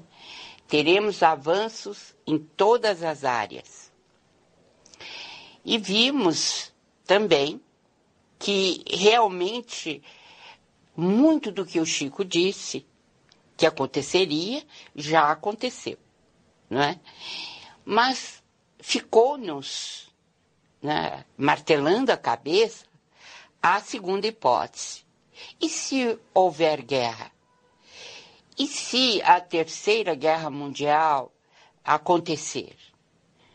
Né? O que teremos nessa hipótese? Pois é, Marlene, essa, essa foi exatamente a, a pergunta que fiz ao Chico Xavier por ocasião dessa conversa. Que foi em 1986. 1986, numa madrugada, ali na sala de almoço de Chico Xavier, nós conversávamos com ele a respeito. E ele, ele externava para nós que nesta reunião de 1969, na atmosfera terrestre, que foi a terceira reunião das potências angélicas na, na proximidade da Terra, Os, os, seres angelicais de outros orbes planetários estavam pessimistas.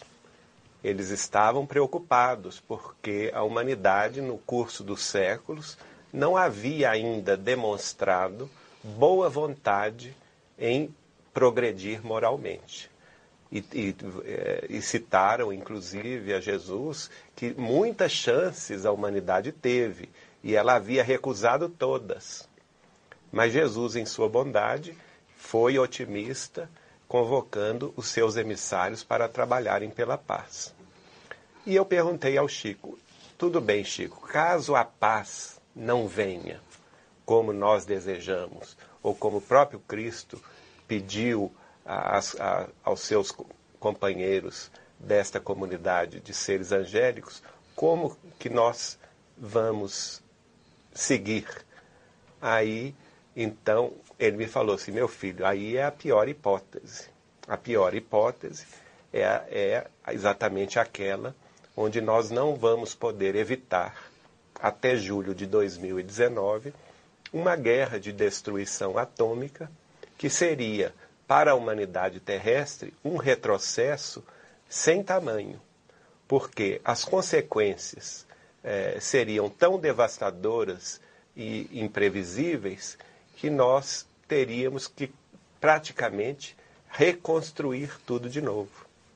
E neste caso, a humanidade haveria de sofrer muito, porque o, o, uma guerra onde a, o, as, as, nações mais desenvolvidas se lançassem a, ao, ao, bombardeamento de umas com as outras, com armas de cap, capacidade mortífera imprevisível, não é?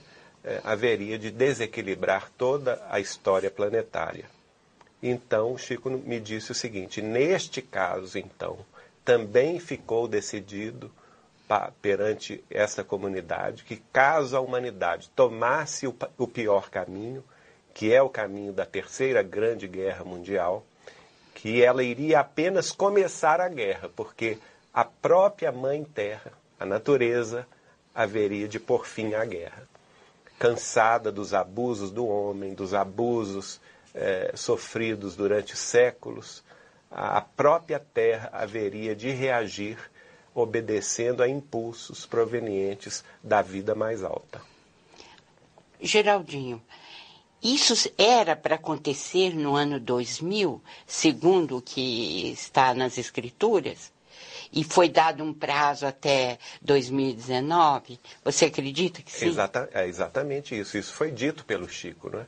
Ah, o que haveria de acontecer no final do século XX Certo. Que foi exatamente o período, os, os últimos anos do século XX até o ano 2000, é, foi dado um, um, uma dilação de prazo. É como se as injunções kármicas coletivas, que haviam se acumulado ao longo de séculos de desmandos e de abusos de toda sorte, é, fossem adiadas para depois, para 2019, esperando e confiando de que as sociedades terrestres evoluíssem num sentido maior de compreensão, de fraternidade e de união. Seria realmente uma última chance. É a última chance. É aquela. É, o Chico fa falou a, a, palavra moratória. Certo. Como se nós tivéssemos tido uma moratória mesmo coletiva. Uma extensão de prazo para que a gente pudesse caminhar espiritualmente e moralmente. Geraldinho, nós temos praticamente oito anos, né? Então, a minha pergunta é a seguinte: caso, infelizmente, a gente caia no velho chavão de guerrear, né, de não admitir a presença do outro, né, que o orgulho, a vaidade predomina, nesse caso, o que acontecerá realmente? Bom, infelizmente, o Chico nos, nos informou que quando a Terra reagisse, ela iria reagir com muita violência. E o, ele inclusive disse que a guerra começaria no hemisfério norte do planeta, espalhando natura, naturalmente radiações letais para centenas de milhões de pessoas que pereceriam nesse conflito e que a própria Terra reagiria. Então, vulcões extintos há muito seriam reativados. Ele fez menção a vulcões extintos tanto na Europa quanto nos Estados Unidos e na Ásia. É? Ele fez menção a grandes terremotos em falhas tectônicas que haveriam de causar muito morticínio. Ele fez menção à questão dos mares que se levantariam e arrasariam as cidades costeiras. E também fez menção a um processo muito violento de aquecimento global que haveria de degelar os polos e que este degelo acabaria por influenciar toda a humanidade, principalmente as regiões costeiras, porque haveria de elevar o nível dos mares. Quer dizer, então, Geraldinho, que se nós seguirmos o caminho da guerra, pior caminho, o hemisfério norte desapareceria? É, o Chico não falou especialmente essa palavra de desaparecer. O que ele foi claro em dizer foi que a vida uh, humana no hemisfério norte se tornaria impraticável. Então ele fez menção de que o hemisfério norte do planeta ficaria inabitável. Né? Entendi. Né? Então, então, nós estamos falando de grande parte da Terra. Eu acredito que mais de 60% ou até 70% da, da, da, dos continentes estejam no, no hemisfério norte. Então, é uma catástrofe global de proporções inimagináveis. No hemisfério norte, nós temos toda a América do Norte, a Europa, a África do Norte, a Ásia, quase toda a Ásia no hemisfério norte, incluindo o Japão, e a China e, e, a Rússia. Então nós estamos falando realmente de, um, de uma mudança completa. De um enorme contingente. Um enorme contingente. É, muitos milhões perecerão na terceira, na, na chamada terceira guerra mundial, mas muitos milhões vão perecer também nesses movimentos telúricos que haverão de dizimar muita gente nós vimos que Daniel foi o, o, profeta que esteve na cova dos leões e foi salvo, né? Pela espiritualidade. E ele viu o futuro nas profecias dele e ele ficou doente por mais de uma semana com as visões que ele teve, né? Inclusive, é, há uma passagem em que o anjo protetor dele uh, diz a ele que uh, aquele que seria o mal, a encarnação do mal, e que iria levar a, a guerra final, ele não seria tragado ou eliminado por mãos humanas. Está nas profecias do Daniel. Interessante, não é? E que é, é, as, as, uh, os cataclismos, os desastres, né, ocorreriam, portanto, né? E ele ficou, assim, bastante doente com tudo que ele viu, né? E ele detectou a, nessa ocasião, né, o número de anos e que está coincidindo com a nossa era, com a nossa época, porque foi traduzido para ele o que, que significavam aquelas semanas que ele tinha visto. Não é? Ah, Eram semanas e o que, que é que essas semanas significavam. Né? E ele é que denominou o grande dia da abominação. Sabe? E o mais interessante que eu acho, Geraldinho, é que Jesus, no sermão profético, e eu abordo isso na Folha Espírita, ele dá crédito a Daniel, porque ele diz que o grande dia da abominação, retomando uma ideia do profeta Daniel. Muito curioso. É curiosíssimo, porque de todos os profetas, Jesus elegeu Daniel como aquele que trouxe uma informação correta. Hum? E nessa informação, e, e, que é muito curioso mesmo, está isso de que o, o elemento do mal, aquele que introduziria a gente num período muito difícil aqui na Terra, ele seria tragado por mãos não humanas. E afirma que seria o grande dia da tribulação, da abominação e tribulação. E Jesus confirma, né? Então, nós estamos falando de algo que está previsto mas nós estamos torcendo para que isso, obviamente, não ocorra. E agora nós estamos vendo que Chico coloca como a melhor hipótese aquela outra de não buscarmos na guerra a solução dos nossos problemas, não é? O que que, o que, que passou para você? O que, qual foi a sua sensação, né, ao saber de tudo isso que Chico estava lhe dizendo? Eu fiquei naturalmente ainda muito chocado, porque, imagina, na época eu era um jovem de 24 anos de idade, ainda sem muita experiência, e, e tomando ciência de, dessas previsões, eu fiquei extremamente abalado ao imaginar, naturalmente, as provações que ainda viriam de, de nos colher na história futura. Bom, eu quero me lembrar, Marlene, de uma, de uma pergunta que foi feita a Chico Xavier e ele então respondeu, naturalmente, através do Espírito de Emmanuel, a respeito das profecias. Se não me engano, essa pergunta está no livro Encontros no Tempo. E Emmanuel diz o seguinte: que as profecias são feitas, são dadas à humanidade para não serem cumpridas. Ah, então é, é, uma coisa muito curiosa isso, porque não, não deixa de ser um grande aviso a todos nós em humanidade no sentido. É uma misericórdia. É uma né? misericórdia. Elas existem é, no, no, no, objetivo de nos alertar para que a, a gente possa, no sentido individual e coletivo, não seguir pelo pior caminho. Certo. Então, nesse sentido, nos resta uma grande esperança.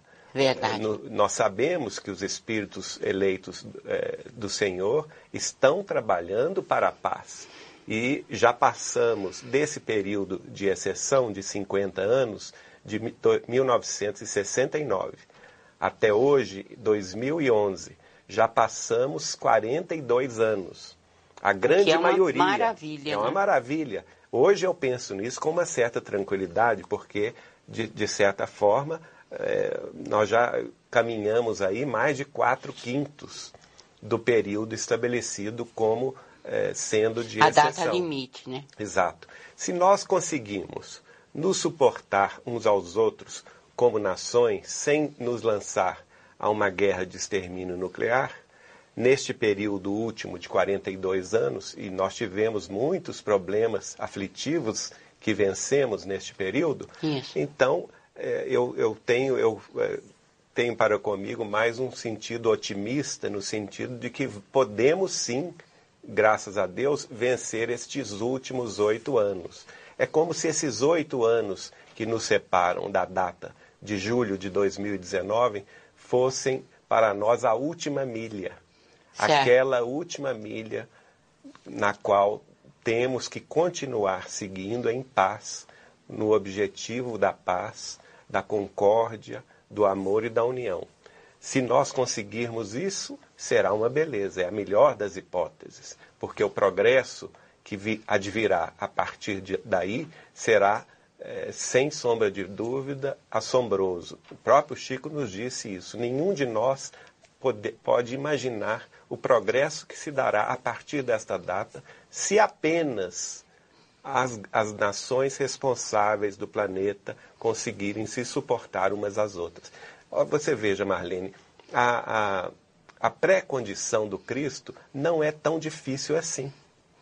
Ele pediu apenas que nós não nos lançássemos à guerra de extermínio. Agora, infelizmente, é, essa decisão cabe naturalmente aos nossos governantes, aos nossos é, generais, não é? aos nossos estrategistas militares e individualmente a cada um de nós. Eu tenho também, no fundo, essa esperança. Aliás, é isso que nos move a falar. É. Tanto a você quanto a mim. Porque nós poderíamos guardar esses segredos, levar conosco e não abrir a boca. É verdade. Mas se nós estamos falando, é porque há esperança em nossos corações.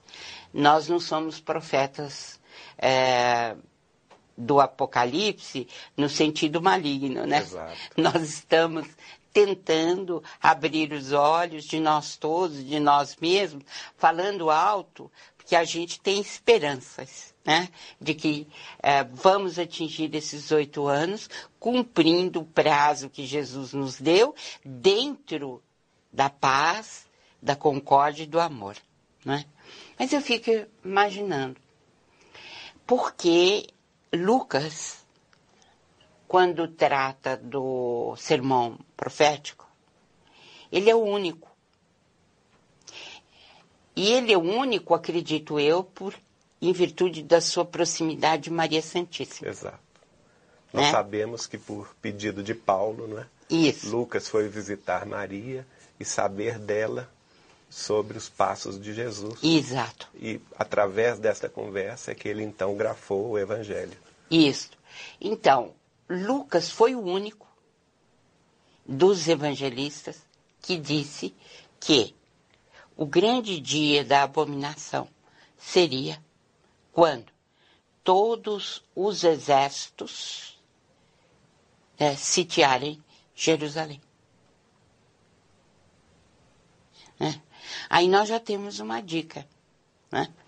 Porque se as, se as nações né, se arregimentarem no sentido de destruírem aquela região, nós já ficaremos com o cabelo em pé. Estaríamos na bica, né? Nós estaríamos na bica, porque, obviamente, as nações ocidentais vão tomar as suas preferências é, nessa partido, hora. Não é? Partido nessa hora. Então, o que a gente fica imaginando é que nesses oito anos, esses exércitos não podem fazer isso. Nós estamos afunilando a profecia. É, caminhando no sentido do, do pior caminho, não é? É. Então, esses últimos acontecimentos em que as comunidades é, muçulmanas têm se é, transformado de certa maneira, porque estão caindo os ditadores, né? E outros grupos estão tomando a direção desse, dessas comunidades. Então a gente fica se perguntando, né, e pedindo a Deus que essas comunidades que assumirem o comando, ou esses grupos que assumirem o comando dessas comunidades, elas se mantenham pacíficas. E é, essa, é esse o grande ponto de interrogação. O que é que farão? Porque se a região nós já sabemos qual é, Jerusalém, né? E se esses grupos estão se formando agora recentemente, o que que nós temos que pedir? Encarecidamente às potências angélicas é que nos protejam e que esses grupos sejam pacíficos. E que cuidam especialmente daquela região. Né? Exatamente. Porque eles estarão se, se, se eles começarem a sitiar ou a querer sitiar, nós já teremos dificuldades muito grandes nesse assunto. Isso, né? Marlene, né? vai em sintonia da resposta de Chico à, à minha pergunta. No caso eh, de acontecer a pior hipótese, de onde surgiria a guerra? e ele foi taxativo, virá do Oriente Médio. Né? A, segundo a informação do próprio Chico, dentro então da, da, de, da sintonia com a previsão de Lucas e antes dele de Daniel. Isso. Então, uh, nós temos que orar muito para que a paz se faça nessas regiões. E uma, um, desejo do Bin Laden me incomodou muito. Porque saiu agora recentemente que a luta dele era para destruir Israel. Que todos confluíssem para a mesma ideia. Eu desejo que ele encontre a paz, eu desejo que ele seja feliz, é meu irmão em humanidade.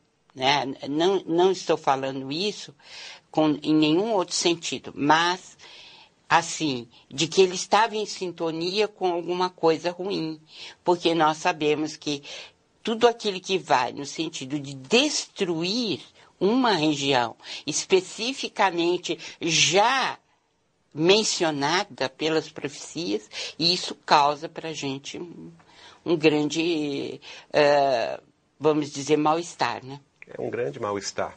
O próprio Chico também tinha esse mal-estar, Marlene, porque ele comentava conosco o seguinte: embora torcendo para o melhor, ele não deixava de observar que as grandes nações estavam cada vez mais acumulando arsenais nucleares.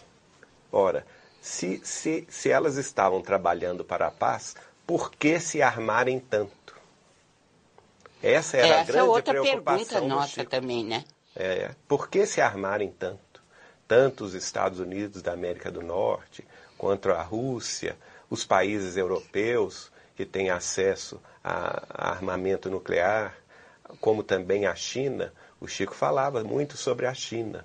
Por que se armarem tanto? Por que tantas ogivas de destruição nuclear? Porque uma hora, ele falava isso também, uma hora isso pode é, surgir né, o Holocausto pode surgir de um descontrole de máquinas, de um, de um ataque terrorista, não é?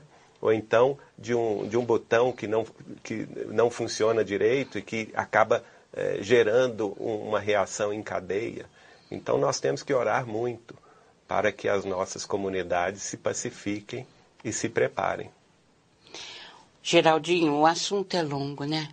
Realmente. Mas eu vou pedir para você permanecer conosco num próximo programa, porque qual o papel que o Brasil vai desempenhar? Perfeitamente. Né? Essa é uma grande questão. o que, que ele vai fazer como nação numa hipótese ou na outra? O que é que vamos ter, né, futuramente? Então, eu peço a você ter paciência e vamos continuar a nossa conversa no próximo programa. Com muito gosto, Marlene. E aos nossos telespectadores, o nosso grande abraço. Convidá-los todos para o nosso próximo programa. Um grande abraço e até lá. Olá, amigos. Com vocês, Portal de Luz nosso encontro semanal. E é sempre com muita alegria que nós o fazemos. Hoje nós vamos ter um programa especial, um programa diferente, como aliás tem sido os outros, os anteriores que fizemos. Nós estamos recebendo meu dileto amigo Geraldo Lemos Neto, o nosso Geraldinho, que está falando para nós a respeito desse período que estamos vivendo nesse momento e que teria como ponto culminante julho de 2019. É um prazer continuar a falar com você, viu? Prazer é todo nosso, Marlene. Então, segundo o que nós estávamos conversando, falávamos das duas hipóteses. Uma cor-de-rosa maravilhosa, que nós todos desejamos, desejamos que nós todos queremos como finalidade como da nossa vida terrena, mas falamos também da outra hipótese negativa. Mais dolorosa. Mais dolorosa, mais difícil, né? E uma pergunta ficou no ar, né? Qual seria o papel do Brasil numa e na outra hipótese? Eu fiz essa mesma pergunta ao Chico, Marlene, que eu queria saber exatamente como que nós ficaríamos no Brasil diante desses movimentos difíceis de serem previstos. E, na ocasião, Chico então nos disse que, de, de qualquer maneira, o Brasil cumpriria o seu papel de pátria do Evangelho, de coração do mundo e pátria do Evangelho. Naturalmente, seria muito melhor para nós se a humanidade terrestre como um todo escolhesse o melhor caminho aquele caminho da paz, da concórdia, da união, porque aí, naturalmente, todas as forças se congregariam para o bem de todos. Certo. E nesse, nesse particular, o Chico fez menção ao progresso econômico e social do Brasil. Caso a humanidade não opte pela guerra, que o Brasil teria então as portas abertas ao seu crescimento econômico, eh, a, a, a, a difusão da, da, da sua riqueza ah, também no comércio com os, os restantes eh, povos, com as outras nações, que ele cresceria muito em importância. Neste particular, ele tinha feito essa previsão de que nós acharíamos petróleo no mar. É, no, ah, ele disse isso? Disse, disse isso. E Eurípides, outro dia estive em Uberaba conversando com Eurípides, ele se lembrou disso. E na época, eu confesso a você, Marlene, que eu, eu até pensei, gente, o Chico é um ufanista, porque na época nós, nós éramos totalmente dependentes de importação de óleo. Não tínhamos é, autossuficiência, a nossa produção era menor do que 15% da nossa, do nosso consumo. Não é? Então eu imaginava realmente que isso era mais um ufanismo da parte do Chico, no sentido de defender a pátria brasileira, e hoje ele deve estar rindo de mim, né? porque o Brasil de fato descobriu as maiores reservas de petróleo dos últimos tempos e tem progredido muito, e o que levou a Petrobras a ser hoje uma das maiores empresas de energia do mundo, coisa que ele falava em 1986. Né? E o Chico dizia o seguinte, que o progresso do Brasil iria elevar também a, a reboque a cultura brasileira para o exterior. Como aqui, em nossa nação, o, o, o espiritismo progrediu bastante na, na difusão, especialmente do livro espírita, que havia alcançado o coração dos brasileiros e, e que tinha no, dentro do Brasil um progresso e uma difusão muito intensa, que naturalmente, com, com esse intercâmbio cultural maior com o exterior, os livros espíritas também seriam é, levados às outras nações.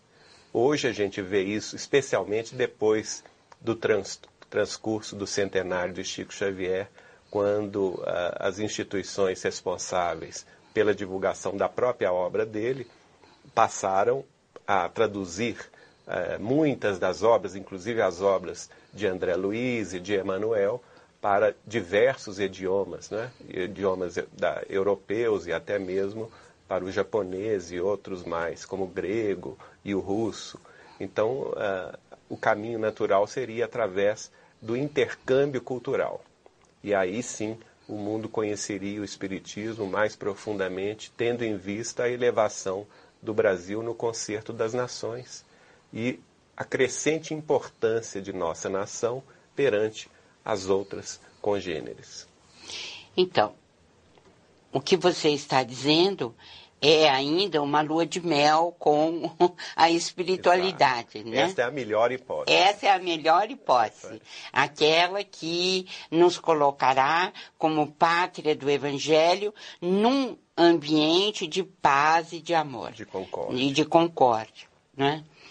Porque coração do mundo, ele já é afinal por de contas, por né? natureza.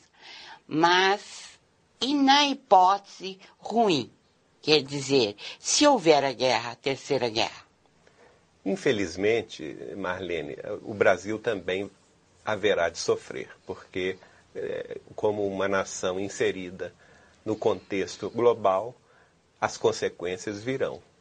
E o Chico fez referência a uma invasão das forças dos países é, do, do hemisfério norte. Quer dizer, eles iriam sofrer os cataclismos e vamos dizer, vai sobrar alguém, né, Certamente. por lá, e, e, é, e, os que sobrarem, eles ainda virão para invadir o hemisfério sul? Sim.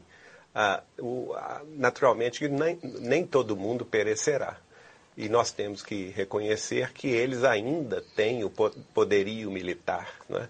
E o Chico disse, fez menção, que o que restaria da ONU, a Organização das Nações Unidas, num caso de emergência, se reuniria para decidir que, estando o hemisfério norte numa condição inabitável à sobrevivência humana, não é?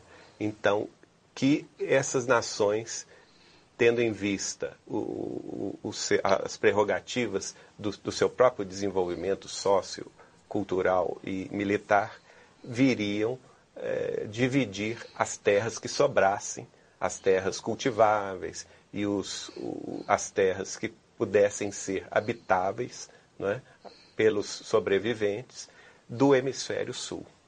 E no hemisfério sul, ele vai englobar, o Chico fez menção, não só ao Brasil, como toda a América do Sul, é, o sul da África, aquela parte da África abaixo do Equador, e também a Austrália, a, a chamada Oceania, que esta, esta região, que é minoria hoje em dia não é, no, no concerto das nações, seria a região preservada de maiores influências no sentido da, da radiação atômica e também a região que sofreria menos no sentido das uh, convulsões telúricas.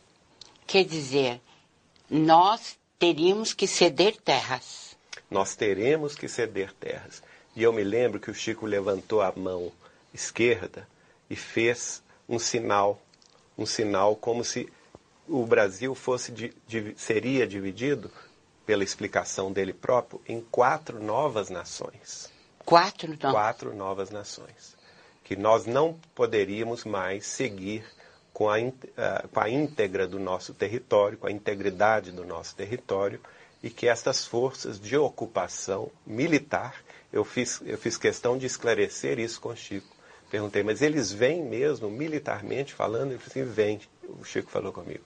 Eles vêm com poderio militar e vão dividir o Brasil e nós não vamos ter condições de dizer não, porque primeiro porque não temos capacidade militar de reação, segundo porque a nossa própria é, condição como nação é de hospitalidade, é de cordialidade. Nós não temos ter, ter, tendência bélica, né? Não temos tendência bélica. Né? Nós já abrigamos, não é por acaso, que ao longo do século XX, até no, desde o final do século XIX, segundo Chico me explicou, o Brasil vem recebendo imigrantes de outras terras, imigrantes é, da, não só da, da Europa, mas também da Ásia, como japoneses, coreanos, né? e também de outras nações. Você acha, então, que é, a divisão vai se dar? De que maneira no nosso país? Bom, o Chico explicou o seguinte: aos brasileiros, é, o que será do Brasil do futuro? Ele respondeu: o Brasil do futuro será, será os os quatro estados do Sudeste brasileiro, então unindo São Paulo, o Rio de Janeiro, Minas Gerais e o Espírito Santo, somados com o estado de Goiás, parte do estado de Goiás e o Distrito Federal. Este será o Brasil do terceiro milênio neste caso. Na pior hipótese. Na né? pior hipótese. Então, a nós brasileiros será dada esta região para a nossa para o desenvolvimento da nossa cultura e, e também da nossa nação. Uh, As outras regiões do país serão divididas proporcionalmente. O Chico explicou, por exemplo, que os europeus virão ocupar os três estados do sul do país, o Rio Grande do Sul, Santa Catarina e Paraná, que serão unidos também ao Uruguai, à Argentina e ao Chile. Quer dizer, ah, vão formar uma o Cone Sul. O Cone, o Sul. Cone Sul. É, naturalmente, pelas próprias afinidades que existem entre as nações europeias e estes países e o sul do Brasil, é, eles escolherão essa parte. E, o que mostra também que não é só o Brasil que vai sofrer esse tipo de, de, de ocupação. Uma confluência é, de países, né? Porque também a Argentina será ocupada e, conforme o Chico disse, o Uruguai, pelos europeus. No, do, os orientais, somando aí as, os chineses, japoneses e coreanos, virão ocupar o centro-oeste do Brasil. Então, os, os, estados de Mato Grosso do Sul, Mato Grosso, né, unindo com o Paraguai, a Bolívia e o Peru, serão naturalmente é, unidas, essa, toda essa região será unida para a ocupação dos povos amarelos, né, dos povos da raça uh, amarela. E, e, e aí uh, uma, toda uma conjugação de forças e uma coisa curiosa, porque o Chico mesmo nos falou que já aquela ocasião, em mil, 1986, já havia uma imigração de origem oriental nesses estados do centro-oeste. Sem dúvida. Né? Aí ele fez menção à Amazônia que os, os estados do norte do país, Amazonas, Pará e os, os, os outros estados, seriam ocupados pelos norte-americanos, canadenses e mexicanos que estivessem na, na, condição de, de migrantes de suas terras natais, para também confluírem essa região, unirem essa região com a Colômbia e a Venezuela. E eu perguntei, e o Nordeste? Ele falou, o Nordeste será destinado aos povos da raça eslava, dos, dos povos eslavos, especialmente os russos, que viriam ocupar os estados do Nordeste. E será que nós vamos ser a pátria do Evangelho para aceitar tudo isso, se for a pior hipótese que predominar? É interessante, Marlene, que eu vou, vou fazer menção aqui aquela, aquela, no início do nosso primeiro programa, quando Chico faz referência de que o Cristo passou pelo martírio da cruz, não é? Certo. Da, da humilhação, do vilipêndio, de certa forma, a pátria do Evangelho terá que seguir este mesmo caminho, o Gólgota do, do sofrimento, da humilhação, não é? E, e, e do vilipêndio, embora é, provisório, naturalmente, porque o Chico explicou muito o, o, o sentido espiritual dessa união.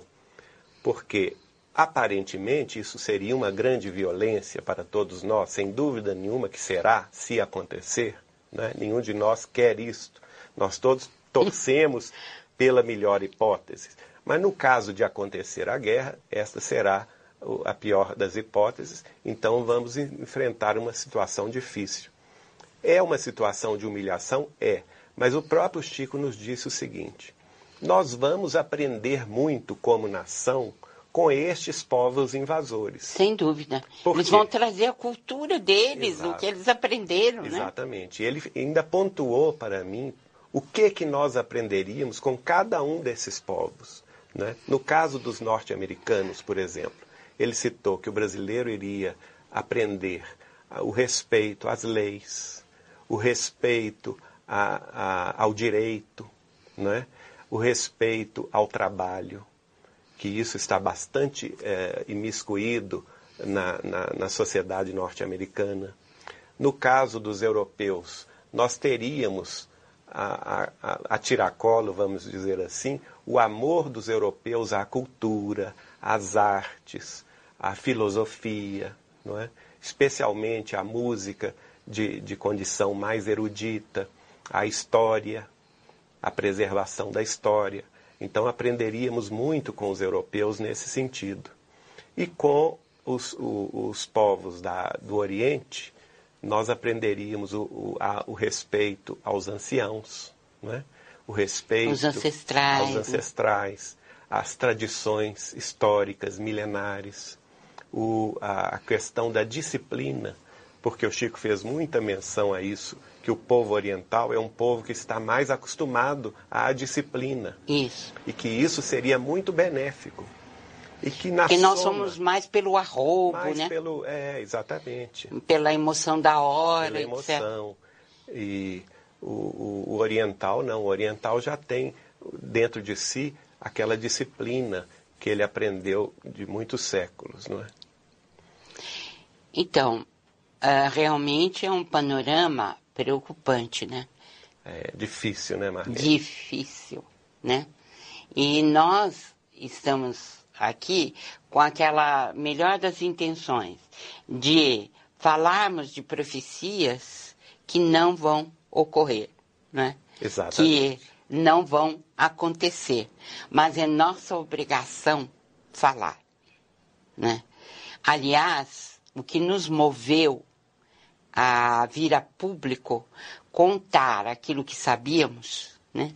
E que sabemos, não é outra motivação, senão a de torcer realmente com todas as fibras da nossa alma para que as profecias não ocorram, não venham a se confirmar. De fato, porque, segundo o próprio Emmanuel diz, elas, elas vêm ao mundo para nos alertar, para não serem cumpridas. Exato. É como se fosse um, um despertador, né? É, No fundo, nós estamos sendo despertados pela profecia para que a gente tome jeito e não siga pelo, pela pior hipótese. Essa que é, a, que é a função da profecia, não é? O Chico Xavier, naturalmente, que é, é, também funcionou como um profeta neste caso, dando a nós essa revelação toda das, das decisões ocorridas na vida mais alta, no ano de 1969, que estendeu esse, esta, este prazo extra à humanidade de 50 anos para que ela se pudesse caminhar pela paz. Agora, se ela não caminhar pela paz, porque nós, nós estamos sob a lei do, do livre-arbítrio. Não é? Nós decidimos o nosso próprio destino. Nós escolhemos, Nós né? escolhemos. Se nós escolhemos, ainda é tempo de escolher. é verdade. Não é? É Nós verdade. estamos ainda dentro desse prazo. E o nosso programa tem essa finalidade. Exato. é. A, a de torcer para que todos juntos possamos resolver da melhor forma Da melhor possível. for- né? forma possível. Mas nós teremos a ajuda do plano espiritual, especialmente aqui no Brasil, de espíritos que estejam reencarnando por aqui? Sem dúvida nenhuma, não é, Marlene? Ah, eu ainda perguntei ao Chico se o Brasil estaria isento de sofrer o- o- a- as, as questões das revoluções terrestres, né? da- dos terremotos e maremotos. Ele me disse, infelizmente não, o Brasil vai sofrer também, porque nós temos uma costa muito vasta, não é? Os oceanos vão naturalmente mudar com, com a elevação do seu nível da- de, de- de águas e que sofreríamos também terremotos e maremotos, só que em muito menor escala do que o que ocorrerá no hemisfério norte. E- A e o- quantidade é menor. a né? quantidade e a, a- a intensidade das- do- dos problemas telúricos, vamos dizer assim, da- do Brasil serão muito menores em comparação com outras regiões do planeta. Agora, tudo isso o Chico explicou que faz parte de uma programação espiritual mais ampla, tendo em vista o grande futuro. Não é? Esta, aqui aqui na- no solo brasileiro de hoje, essa grande nação de mais de 8 milhões e 500 mil quilômetros quadrados, não é? que se espalha por mais da metade da América do Sul, aqui, com a união desses povos todos, porque eu perguntei a ele, tudo bem, Chico, eles virão trazer esses, eh, esses conhecimentos e esses benefícios. E nós, brasileiros, o que nós vamos dar a eles? Aí o Chico explicou, nós vamos dar a eles a noção mais alta da vida espiritual. É aí que ele fala da- do exemplo do Cristo, quando o Cristo, de- larga a cruz, não é? Depois da cruz, ele larga a cruz, ressuscita, ascende, né? ressuscita e vem trazer a notícia da vida imortal para os discípulos, para os seus seguidores. E que essa também será a função do Brasil no caso da, da, da pior hipótese. Nós sofreríamos a humilhação, sofreríamos o vilipêndio. Teríamos a cruz, né? Teríamos uma do sofrimento. hipotética cruz da, da, do, sofrimento. do sofrimento, mas que a partir desse sofrimento, a, a própria, a, o próprio interior da, da, do, do, coração brasileiro, não é? que é uma, um, um, essa, o Chico fazia menção essa gente boa e simples, né? acostumada a ter fé em Deus acima de todas as coisas, independentemente de escola religiosa, não é? é? Porque nós somos a pátria do Evangelho, mas não é só espírita, não. A pátria do Evangelho também dos católicos, dos protestantes. Todos que renascem todos aqui. Todos que renascem aqui trazem no coração o Cristo e a noção da sua mensagem né, libertadora. Então, que esta função nós, nós teríamos nesse novo concerto é, das nações levar aos povos a noção da espiritualidade, da vida mais alta, da mediunidade com Jesus, da certeza da continuidade da vida além túmulo, né? da comunicabilidade dos espíritos com os habitantes da terra. Tudo isso viria colaborar para que nós começássemos a construir um mundo novo. E, Geraldinho, é muito assunto. É muito assunto. Nós vamos então chamá-lo para uma próxima entrevista, no nosso próximo programa, porque temos ainda assuntos importantes. Não só que o Chico disse, mas igualmente as nossas conclusões, ou de alguma maneira, o que nós estamos pensando sobre o assunto, não é? Nós então vamos encerrando por aqui o nosso portal de luz de hoje enviando um grande abraço a todos aqueles que estejam nos ouvindo e chamando vocês para o próximo programa. Um grande abraço e até lá. Olá, amigos. Estamos iniciando o Portal de Luz, nosso encontro de todas as semanas. E é sempre uma alegria estar na companhia de todos vocês. Como sabem, nós estamos entrevistando em uma série muito especial. Não será 2012, mas 2019. Estamos entrevistando Geraldo Lemos Neto, nosso Geraldinho. Vamos então continuar? Vamos, Marlene. Então, com muita alegria. Nós, Geraldinho, já ficamos sabendo que nesta reunião de 1969, com as potências angélicas do sistema solar, foi dada a moratória a fim de que cumpríssemos 50 anos a partir dessa data, né? o que terminaria em julho de 2019, e a melhor das hipóteses que nos foi colocada pelo Cristo, nosso Senhor e Mestre, é a de que as nações se suportem. Não haja guerra, não haja, é, principalmente, um grande cataclismo bélico nuclear, né? nuclear que viria trazer uma destruição muito grande ao nosso planeta. E discutimos já em diversas reprises, a, as ideias numa hipótese ou noutra hipótese, sempre guiados pelas profecias de Chico Xavier. Exatamente. Por tudo aquilo que ele ficou sabendo da espiritualidade e que nos trouxe para nos dar um rumo, um sentido nesse final de milênio início do outro. Muito bem. Agora eu pergunto a você. Nessa re reunião de 2019, foi decidido mais alguma coisa? A reunião de 1969. 1969, né? desculpe. a reunião das potências angélicas, né, sob a presidência do Cristo. Foi. O Chico também fez menção de que eles decidiram outros pontos interessantes para o nosso próprio desenvolvimento. E essa que eu vou falar agora foi uma condição, inclusive, solicitada pelos outro, pelas outras potências angélicas dos outros orbes planetários do sistema solar, como uma pré-condição deles no sentido de favorecer o desenvolvimento da Terra.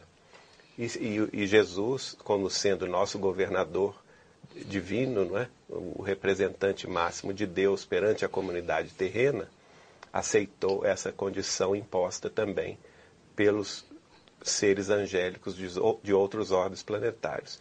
Eles pediram e Jesus concordou que a data limite para a encarnação na face da Terra de espíritos comprometidos, muito comprometidos com a lei, fosse o ano de 2000. E o Chico me explicou que até o ano de 2000 poderiam então reencarnar na Terra os espíritos que habitavam as zonas mais sombrias da espiritualidade. Mas que após o ano de 2000 isso não mais seria possível, porque o, o, o, só seria dada esta chance de reencarnar na Terra após o ano de 2000 aos espíritos que houvessem adquirido no carreiro dos milênios, nas várias encarnações, em muitos séculos, já um pendor para a paz, para a concórdia e para a união. Quer dizer, então, que a data limite para a reencarnação dos espíritos atrasados ou muito inferiormente colocados na escala espiritual seria e foi o ano 2000. Foi o ano de 2000. Certo. Essa... Quer dizer que os que estão renascendo agora são espíritos que vão ficar na Terra. Que vão ficar. Já são espíritos que já trazem um patrimônio de, eh, de moralidade e de cultura mais avançado. Vão herdar a Terra porque já possuem brandura né, e são pacíficos. E são pacíficos. Isso. Olha que coisa curiosa a engenharia celeste, não é? Tudo no fundo é, tem o, seu sentido, o encadeamento perfeito, como uma perfeita engrenagem, Isso. que nos escapa a observação diminuta, tendo em vista o nosso ângulo de visão muito estreito aqui na face da Terra. Né? Eu sempre costumo dizer que nós estamos vendo aqui embaixo da montanha. É. Não temos a visão dos espíritos que estão não é, no ápice né, da montanha. Na então, coordenação, na de, coordenação todo de todo esse processo. Então, oh, o que mais foi dito pelo Chico em relação ao Brasil, ao mundo, e que veio como orientação das potências angélicas, né? Ele, ele disse então o seguinte, que esses espíritos que renasceriam depois do ano de 2000, eh, eles estariam chegando na sua, eh, passando pela juventude exatamente no ano de 2019. Ah, sei. E que caso a humanidade seguisse pelo melhor caminho, ele já como trintões, é? Certo. um pouco mais adiante, em 2030, já estariam assumindo as suas responsabilidades coletivas, certo. já com uma outra mentalidade, né? uma mentalidade mais arejada, uma predisposição maior para a paz, para o progresso, para a união, para a fraternidade, e, e que essa, essa, esse, todo esse processo, que naturalmente ele é paulatino, se culminaria no ano de 2057, quando o, a codificação espírita completasse dois séculos. Certo. Então, 2057 seria uma outra data, né, em que o terceiro milênio de fato se iniciaria. É, seria, vamos dizer assim, a era de regeneração em sua plenitude. Certo. Né? Tendo em vista, é, é bom que se diga isso, nós estamos por, pensando pela melhor hipótese. Ah, sim. Né? No caso da melhor hipótese, aquela em que não haveria a guerra até 2019, Esses espíritos jamais amadurecidos, que estão, que reencarnaram a partir do ano 2000 e que já estariam assumindo as suas posições de comando na sociedade terrestre, alguns deles até mesmo comandando as, as, as grandes nações do planeta, ao chegarmos em 2057, já teríamos, com o progresso das ciências que o Chico mencionou, não é? com o avanço da medicina, é, solucionando através do, do, do, DNA todo o problema é, das doenças, com o avanço social que ele mencionou, é, no sentido de é, erradicação da fome e da miséria, não é? Com o avanço também que ele havia mencionado da, das telecomunicações e do acesso à cultura. Hoje, a gente, naquela época não existia isso, em 1986, quando conversamos, né? É. Mas hoje nós, já existe a internet, a internet de banda larga, é, de, disseminando a cultura a todo, toda a gente, é. não é? Então, tudo isso somado, ainda também com o apoio das sociedades extraterrenas, é? uhum. de outros orbes planetários, a partir de 2019, tudo isso conjugado é, seria naturalmente um, um, um, catalisador de forças incrível que faria com que a Terra finalmente galgasse a, o degrau de planeta de expiações e de provas para o degrau superior de planeta de regeneração. Esta melhor hipótese, a, a hipótese de nós escolhermos o caminho do amor e do bem, ela, ela traria para nós benefícios muito mais imediatos. Certo. Agora, no Brasil especificamente, reencarnariam quais espíritos? Quais os que estão previstos para reencarnar? No Brasil, o Chico fez menção que nesta reunião também foi decidida a reencarnação de seu benfeitor Emanuel, não é? coisa que mais tarde ele vai confirmar exatamente no ano de 2000, quando Emmanuel de fato reencarnou, até aqui mesmo no estado de São Paulo, para desempenhar uma missão de esclarecimento evangélico. Então, ele sempre nos disse em Uberaba, quando a gente estava mais junto dele, né?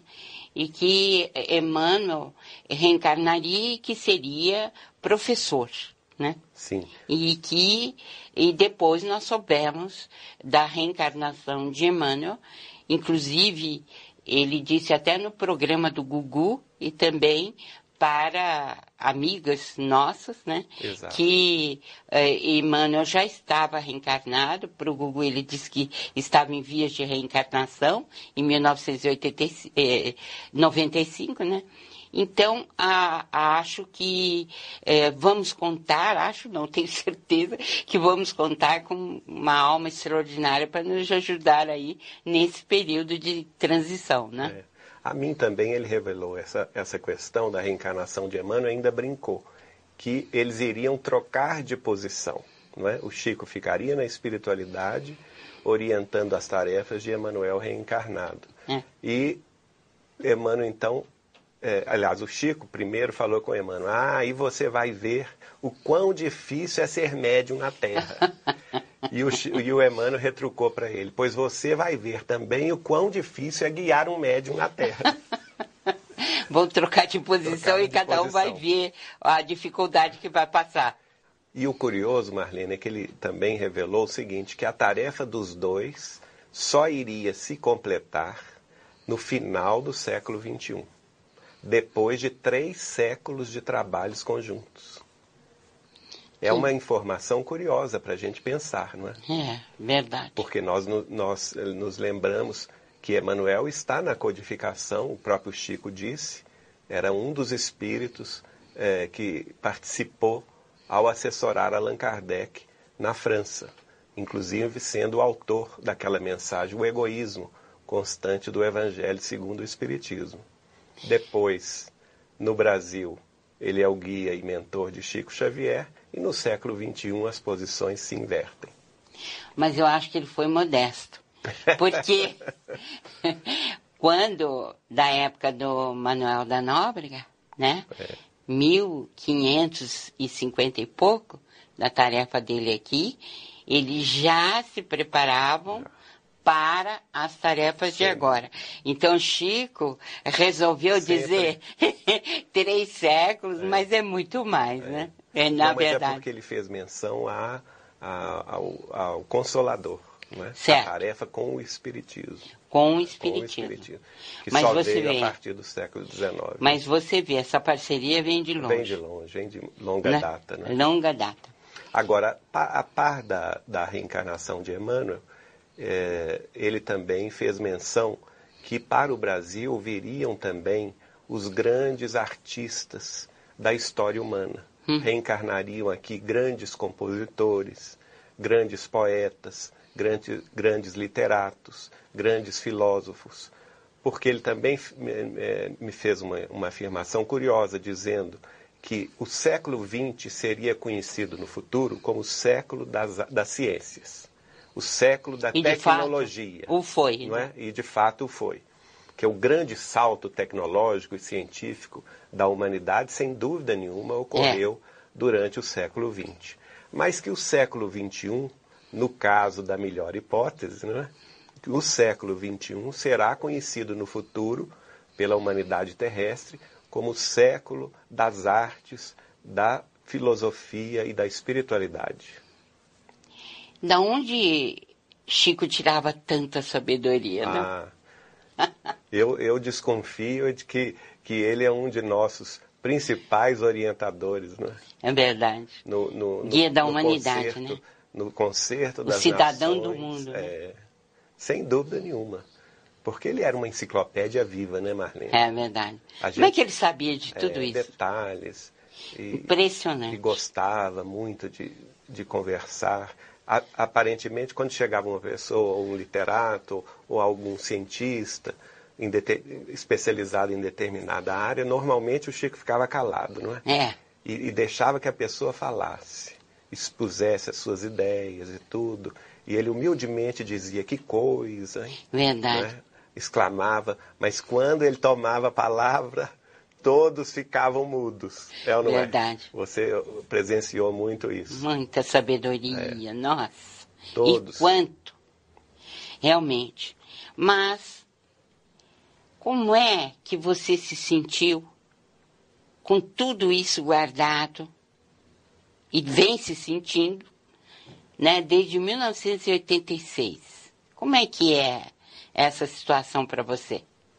Eu confesso a você, Marlene, que eu fiquei muito preocupado.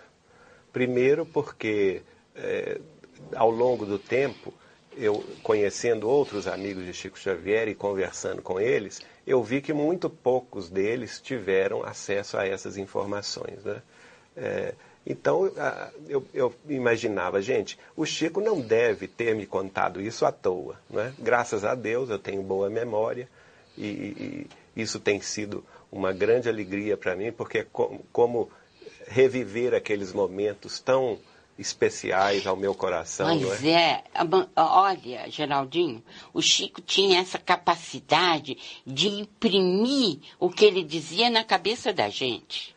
Não era é verdade? verdade porque na, no dia dessa conversa, que, é, que foi uma, uma noite de 1986, eu tinha a impressão de que os meus recursos mnemônicos estavam sendo trabalhados enquanto a gente conversava. Uhum. Que era como, como eu se, acredito como se eu, eu, eu puder, poder gravar tudo isso na minha memória, né? E sabendo naturalmente que não era uma coisa para se falar publicamente àquela ocasião e que algum dia chegaria em que eu pudesse então eh, abordar o assunto. Naturalmente que em se aproximando do ano de 2012, agora com tantas previsões surgindo em, a respeito deste ano, a gente ficou mais aflito, não é?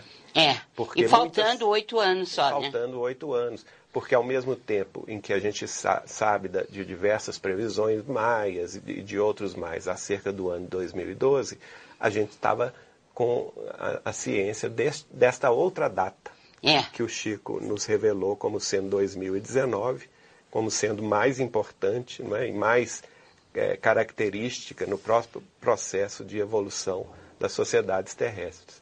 Então eu me sinto assim, é, é como se eu fosse um funcionário de cartório, né? O, é, com a responsabilidade de entregar determinada notificação, não é? Certo. Não fui eu quem a lavrei. Quem, quem lavrou essa notificação foi Francisco Cândido Xavier, uh, este médium e homem extraordinário, este ser humano uh, único, não é, que passou pela face da terra em 92 anos de absoluta dedicação ao próximo, ao Evangelho de Jesus, com amor à doutrina espírita acima de qualquer coisa e que, eh, pela sua própria vida, exemplificou todos os ensinamentos espíritas cristãos.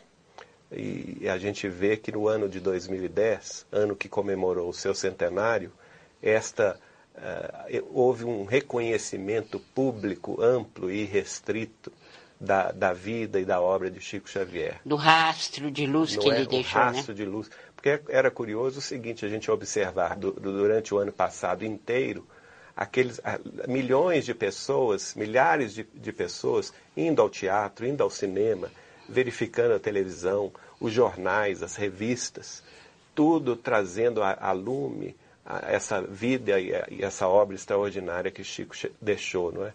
Então, de, de forma tal que ele chegou quase a uma unanimidade nacional. Isso. Este é o médium que grafou essa notificação. Não é? E você está mais... se sentindo como agora? Eu agora estou aliviado.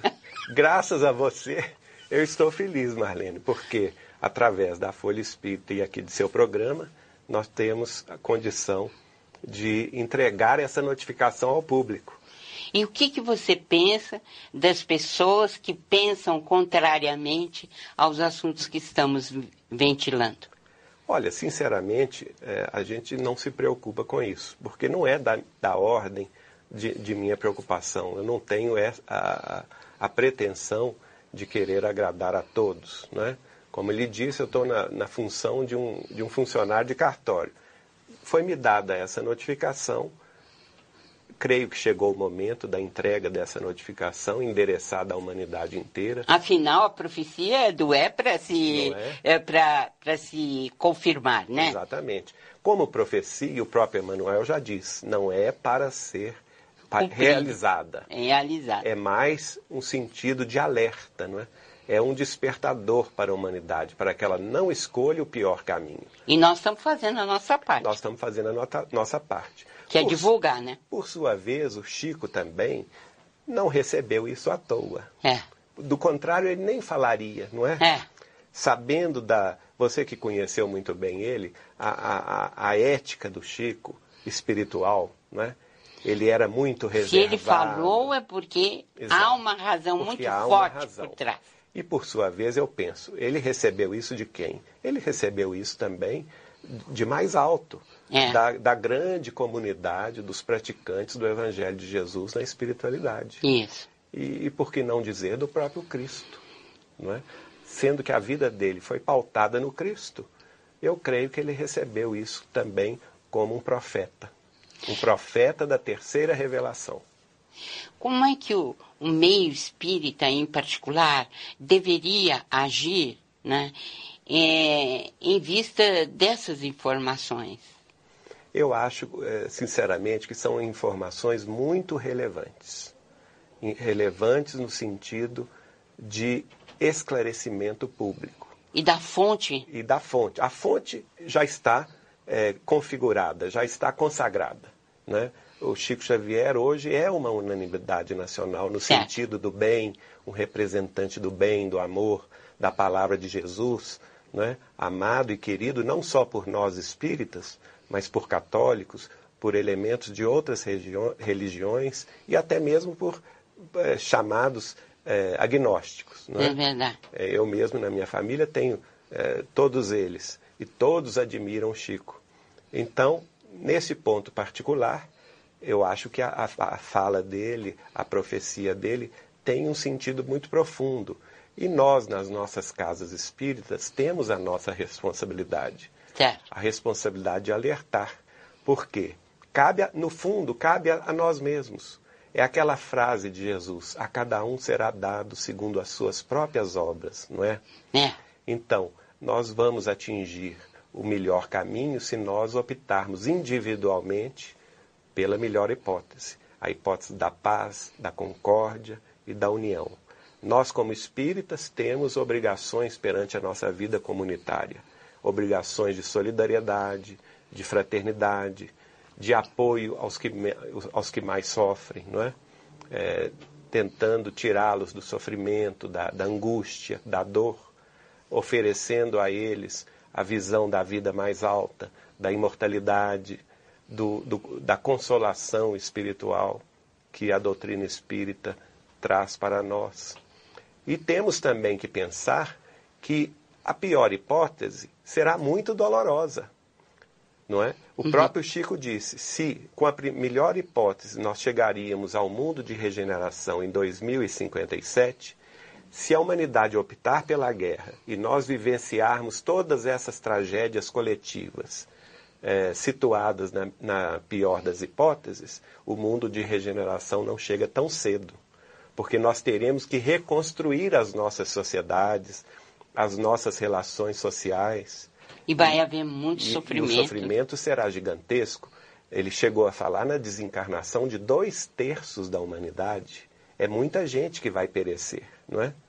E essa, essa comunidade, grande maioria dessa comunidade, estaria sendo desviada para mundos ainda mais atrasados, mundos primitivos, mundos de expiações e de provas, onde eles recomeçariam o seu processo evolutivo. E até a terra, aqueles que herdassem a terra, os mansos e os pacíficos, Isso. ainda precisariam, segundo Chico Xavier, de mil anos. Né? Porque ele dizia assim: gente, nós não podemos esquecer que o terceiro milênio termina no ano 3000. É. Então a regeneração demorar, demorará muito para chegar se a humanidade optar pelo, pela pior hipótese. Ela só vai se completar no ano 3000. Então, de qualquer maneira, na melhor ou na pior das hipóteses, espíritos já estão fazendo a migração para outro planeta. Exato. Né? Como seria, qual seria o nome desse planeta? O Chico fazia menção que o maior deles chamava-se Quiron, ou chama-se Quiron. Certo. Eu não sei como, se, como escreve isso, se é com K ou com Q, é, mas era, era o nome que o Chico dava. E ele dizia que era também um planeta guiado por nosso Senhor Jesus Cristo.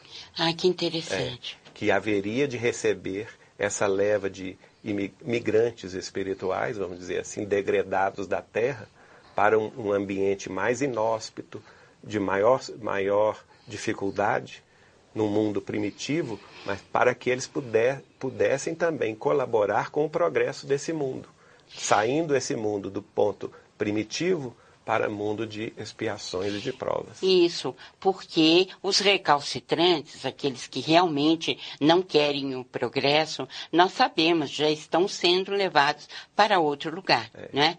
Agora, isso seria feito pacificamente na primeira hipótese, Na primeira né? hipótese seria mais brando. Né? Seria mais brando e, é claro, um número menor de, de pessoas seria transposta ou seria levada para esse outro planeta, ficando ficando um número maior de pessoas aqui, Exato. porque optaram pela paz, pelo equilíbrio, pelo amor, não é? É. Então. Tudo em suma se resume à nossa escolha. Isso. É? Então, eu gostaria que você nos deixasse uma palavra final, depois que a gente viu todos esses panoramas, que analisou tantos assuntos.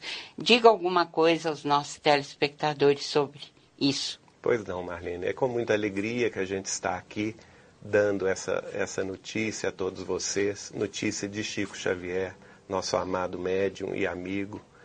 E lembrando aquela frase que o próprio Chico dizia, que era a mais importante de toda a história da humanidade, a frase de nosso Senhor Jesus Cristo, segundo a qual nós deveríamos nos amar uns aos outros segundo ele nos amou, como ele nos amou.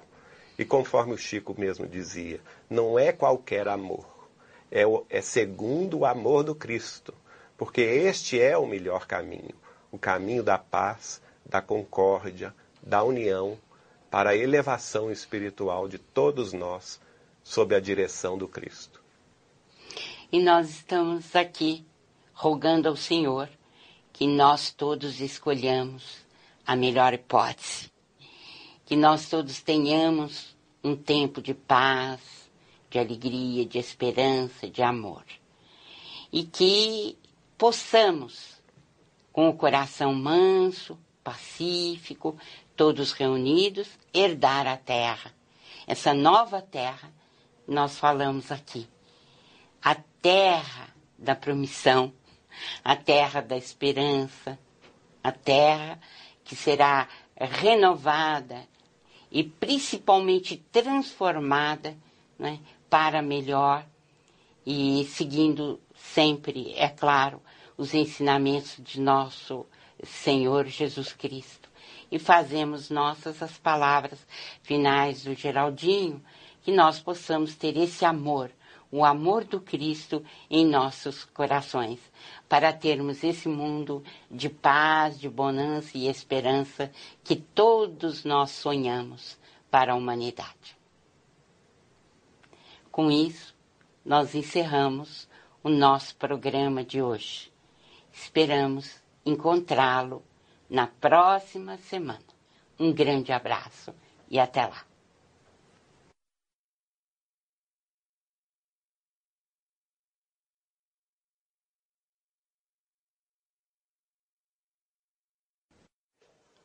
Olá, amigos. Estamos iniciando Portal de Luz. Hoje vamos ter um programa diferente. A nossa Marjorie A1 vai me entrevistar para a nossa série Não Será 2012, mas 2019. Então. Olá, doutora. Tudo, tudo bom, bom? Tudo bem. Então vamos começar. Nós vimos anteriormente, na entrevista do nosso amigo Geraldinho Lemos, que Chico Xavier falou sobre a grande missão do Brasil e o processo de transição. A senhora entrevistou mais alguém a respeito, que o médium teria falado a respeito deste assunto? Sim, Marjorie. Eu entrevistei Neuza Arantes, em Uberaba, no dia 6 de janeiro de 1994. A Neuza frequentava, naquela época, a casa do Chico, porque ela auxiliava com as caixas de mensagens que o Chico gostava de enviar a centenas de amigos. Né? Então, ela preparava essas caixas com o Chico, depois alguém levava até o correio. E nessa ocasião, as pernas do Chico estavam muito inchadas, sabe? E havia também um remédio que tinha sido é, é, aconselhado pelo médico e o Chico estava fazendo uso. E a a Neuza fazia massagens caseiras, né, que aprendeu com o fisioterapeuta. Bem, ela, muito amiga, é, me deu essa entrevista em janeiro de 94. E ela disse então que o Chico falava muito sobre este assunto de transição com eles, né? Interessante que a Neuza lembrava de Chico ter dito que a França iria desaparecer, assim como alguns países. E quanto ao que iria acontecer com o Brasil, ela afirmou: o Chico nos tem falado sobre as modificações que vão acontecer no planeta. Os espíritos o estão segurando aqui na Terra para ver se o que está previsto não acontece. Mas para nós, em particular, continuou a Nilson, né? Ele tem contado que o Brasil vai ser dividido em diversas partes. Os estrangeiros vão entrar aqui. O planeta vai sofrer muitas modificações. Então eu disse a ela: né? Em entrevista recente comigo, há dois anos, em 1992, Chico disse também várias coisas com relação ao Brasil. Mas ele não havia me dito que, é, quais as partes nas quais o Brasil iria se dividir e que os estrangeiros viriam mesmo para cá. E Neus, então, enfatizou o que ele havia dito sobre o Brasil. Do Brasil, disse Chico, vai ficar apenas a região sudeste, que será composta de Minas, São Paulo, Goiás, Distrito Federal e um pedaço do Paraná. Então, como você vê, né, a, a nossa a ligação com a Neuza, né, fez com que a gente obtivesse essas informações que se aproximam daquelas que o Geraldinho trouxe e também das que eu obtive na outra entrevista. Certo, então, para a senhora, ele também já havia dito a respeito do papel do Brasil nessa, na renovação do planeta. Sim, Márcio. Isso aconteceu em várias ocasiões. Né? Mas é, porque eu tenho um entrevistado, como você sabe, eu entrevistava para a Folha Espírita, né? E as pessoas podem acompanhar melhor né, o que ele disse através do livro Lições de Sabedoria, Sim. porque a editora Fé é, fez é, essa, essa compilação de todas as entrevistas que ele havia dado. Quer dizer, eu organizei esse livro, né? A senhora não quer dar mais detalhes a respeito? Ah, então. É, Lembro-me especialmente de uma entrevista que ele nos deu no Centro Espírita Perseverança, no dia 27 de dezembro de 1992. Olha, Márcio, foi uma reunião inesquecível, porque havia cânticos, né, preces, e as mensagens que ele recebeu, e também a entrevista que a querida Guiomar Albanese, presidente da Casa Perseverança, fazia na ocasião para o Chico e ele res uh, respondia. Mas o tema escolhido foi justamente a missão do Brasil. Veja que interessante, né? E foi algo para não se esquecer de tão linda que foi essa reunião. E com a permissão da Guiomar, eu fiz então uma entrevista com ele nesse dia. 27 de dezembro de 92. E percebi que ele queria falar mais sobre a missão do Brasil, porque foi o assunto preferencial daquela noite. Uhum. Então eu perguntei a ele inicialmente o que muitas pessoas nos perguntam, não sei até se já perguntaram para você. Com tanta violência e corrupção no Brasil, os benfeitores acreditam que o nosso país seja mesmo o coração do mundo e a pátria do Evangelho? Pois então. Pois é. E Chico nos respondeu que este era um assunto muito ventilado nas conversas entre eles, né? com os companheiros de ideal, né? e ressaltou, essas são palavras dele.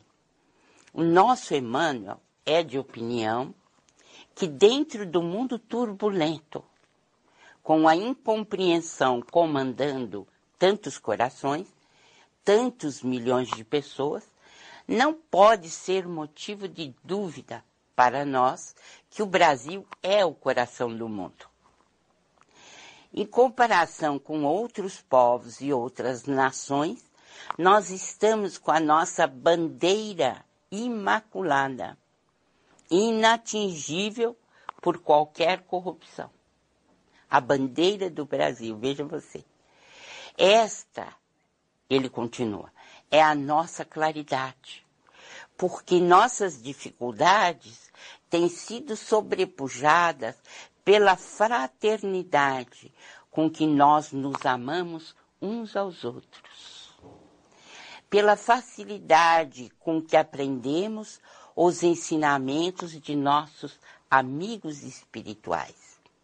E vamos formando os núcleos de paz e amor que são as casas de nossa doutrina. Enfim, ele confirmou que somos o coração do mundo. Mas a pátria do Evangelho, nós somos também? Seremos? este é o problema. Este é o ponto grave, difícil. Sem dúvida. Né? Por quê? Olha, nesse assunto em particular, são palavras dele.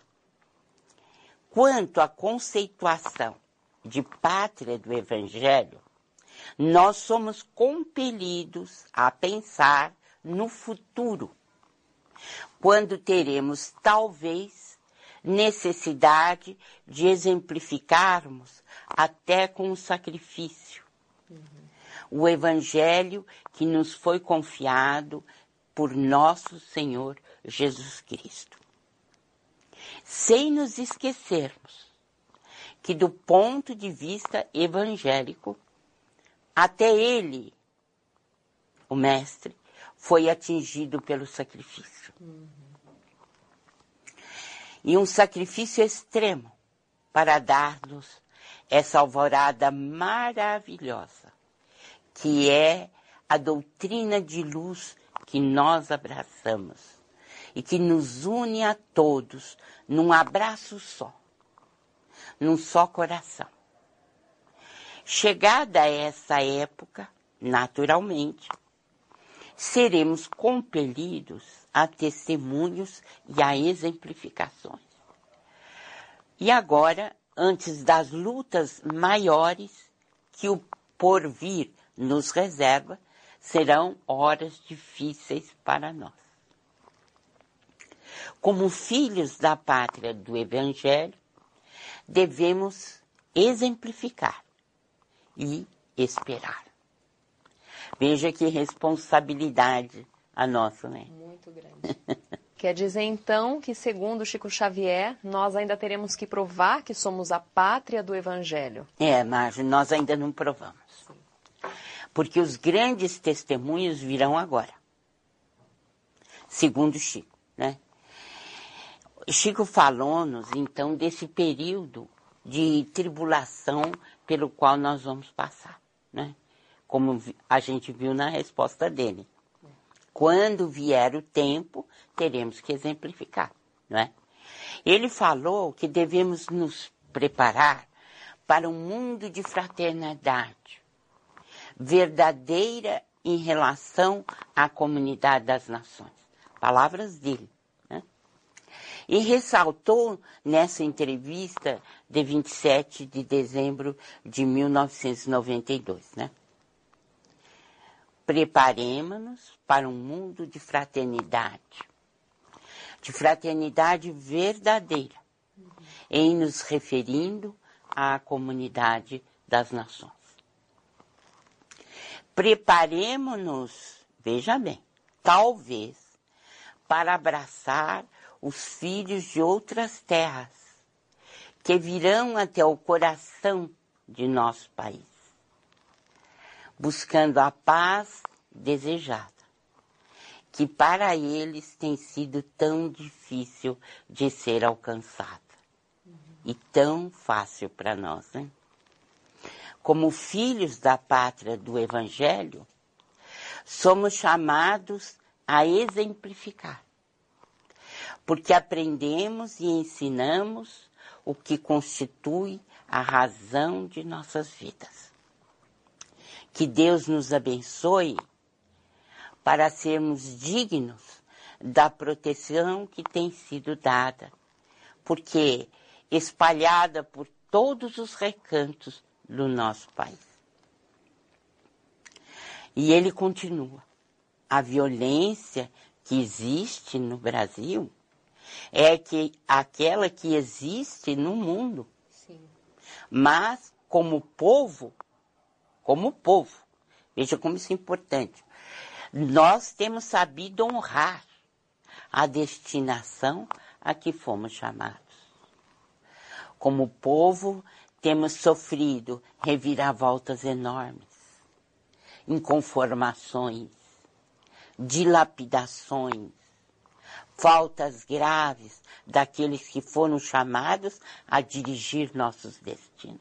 Uhum mas as nossas mãos não se sujaram no sangue fraterno. Nós enfrentamos tudo com paz. Né? Quantos povos, por muito menos, acharam na rebelião e na indisciplina a porta fácil, a que eles se atiraram para encontrar dificuldades muito maiores. Somos, sim, uma grandeza da terra em que nós renascemos. Somos filhos do coração do mundo. E o Senhor nos fortalecerá para sermos filhos da pátria do Evangelho, quando soar a hora a que formos chamados para a grande renovação. Então, eh, Chico Xavier, nós vemos que ele fala que talvez tenhamos que abraçar filhos de outras terras e dar o nosso testemunho de desprendimento, bondade, mas ele deixa espaço também para uma hipótese uh, que nós não venhamos a ter guerra até 2019 e, portanto, possamos fazer essa transição de de modo pacífico. Como a senhora vê essa encruzilhada em que nós, seres humanos, nos encontramos? Então, Marjorie, o momento é grave, né? Muito grave. É muito de grave. muita responsabilidade. Porque nós temos que fazer escolhas. Sim. Né? E escolhas muito fáceis, de um certo ponto de vista, que seria nos amarmos. Uhum. No entanto, que se torna tão difícil porque colocamos tantos obstáculos, né? Tantas barreiras entre nós e os seres humanos. Quer dizer, creio que chegou o um momento em que nós devemos refletir sobre o nosso destino aqui na Terra. Chegou um momento em que nós devemos colocar o melhor para fora o melhor de nós. E não há mais tempo a perder. E não há tempo a perder. E o assunto é tão grave que nós resolvemos fazer esta série. Não será 2012, mas 2019, para um alívio da nossa consciência. Porque se nós sabemos tudo isso que temos trazido nesta série no Portal de Luz, qual é o nosso dever? Ficarmos calados até que as coisas aconteçam? Ou falarmos o que os benfeitores têm nos dito, a fim de evitarmos que as profecias se cumpram? Creio que é meu dever consciencial que fala mais alto. Por isso nós estamos trazendo com humildade, com simplicidade, não é? Esta série, porque é muito mais sobre as revelações de Chico Xavier do que propriamente algo que tenha partido de nós mesmos, da minha parte, da parte do Geraldinho. Né? Quer dizer, não nos pertencem essas revelações. Elas existem para não serem cumpridas. E nós temos o dever de enfatizá-las, de realçá-las, a fim de evitarmos que aconteça. Né? Então, por causa disso, Marcos, eu faço minhas as palavras de Chico Xavier. Essas palavras que ele me disse ao longo de várias entrevistas e que convergem para esse ponto que estamos querendo agora. Sabe? Porque você tem filhos, filhas lindas. Nós temos netos. Nós, nós amamos a terra, né? Nós queremos ficar. Então, Jesus disse, né? Bem-aventurados os brandos e os pacíficos, porque herdarão a terra. Foi isso que o nosso mestre falou. Então é nosso dever, neste momento, herdar a terra é, é nossa luta de agora, ficarmos aqui. Porque Jesus falou isso prevendo o futuro, né? E o futuro chegou. Estamos vivendo essa fase. E como herdar a terra? Como é que vamos fazer isso? E o Chico nos dá o caminho, né? São palavras dele. Vamos todos vibrar pela paz.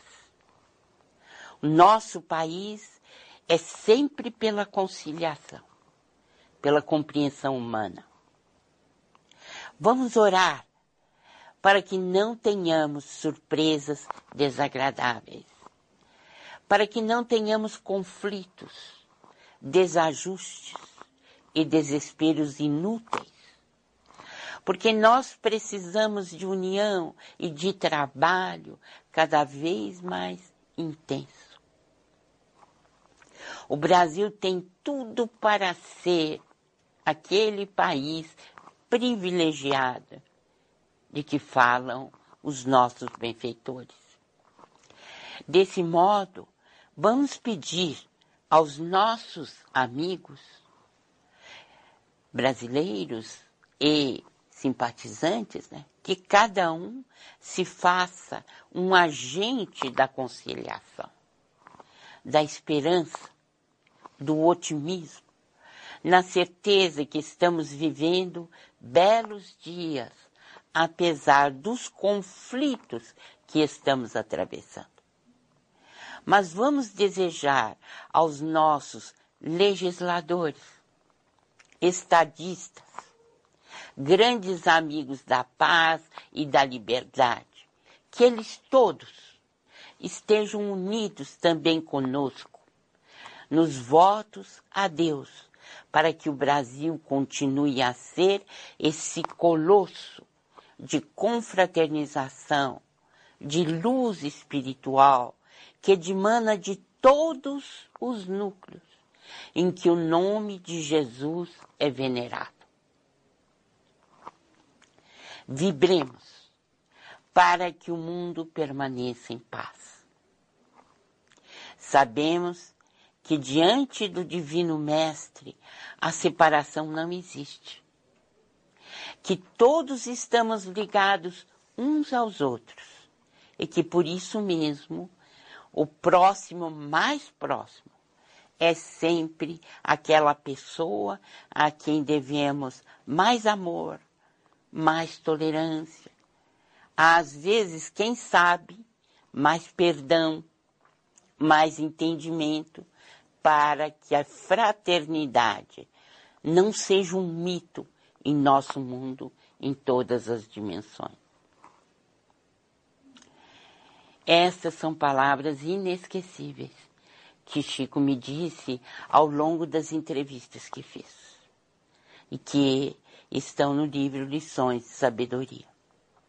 Pois é, fazemos nossas as palavras de Chico ao encerrarmos a série não será 2012, mas 2019. Fazemos nossas as palavras de Chico. Unamos, pois, os nossos corações em vibrações de paz e confiemos, porque Jesus está no leme. Que o seu amor nos ampare e fortaleça, hoje e sempre. E para encerrarmos, nós vamos ouvir uma bela mensagem de Chico Xavier.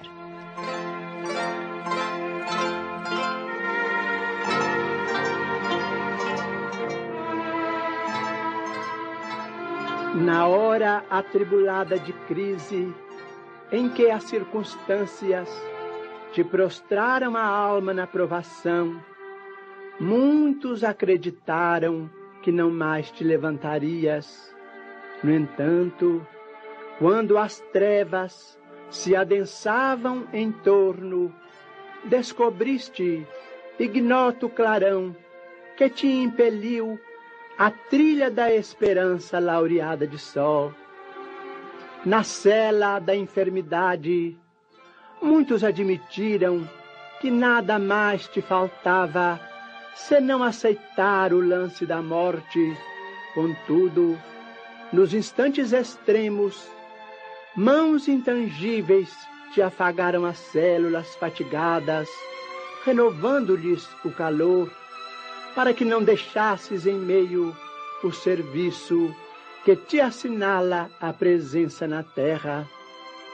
No clima da tentação, muitos concordaram em que apenas te restava a decadência definitiva Todavia, nos derradeiros centímetros da margem barrenta que te inclinava ao despenhadeiro, manifestou-se um braço oculto que te deteve. Na vala da queda a que te arrojaste, irrefletidamente, muitos te julgaram para sempre em desprezo público. Entretanto, ao respirares, no cairel da loucura, recolheste íntimo apoio que te guardou o coração, refazendo-te a vida. Na tapera da solidão, a que te relegaram os entes mais queridos, muitos te supuseram em supremo abandono, mas no último sorvo do pranto que te parecia inestancável, experimentaste inexplicável arrimo, induzindo-te a buscar outros afetos que passaram a enobrecer-te. No turbilhão das dificuldades que te envolvam o dia, pensa em Deus, o amor onipotente que não nos desampara. Por mais aflitiva seja a dor, trará ele bálsamo que consola. Por mais obscuro o problema, dará caminho certo a justa solução. Ainda assim, não te afoites em personalizá-lo ou defini-lo. Baste-nos a palavra de Jesus, que nolo revelou como sendo nosso Pai. Sobretudo, não te importe se alguém lhe nega a existência, enquanto se lhe abrilhantam as palavras nas aparências do mundo, quando pudeste encontrá-lo dentro do coração nos momentos de angústia. É natural seja assim. Quando a noite aparece, é que os olhos dos homens conseguem divisar o esplendor das estrelas.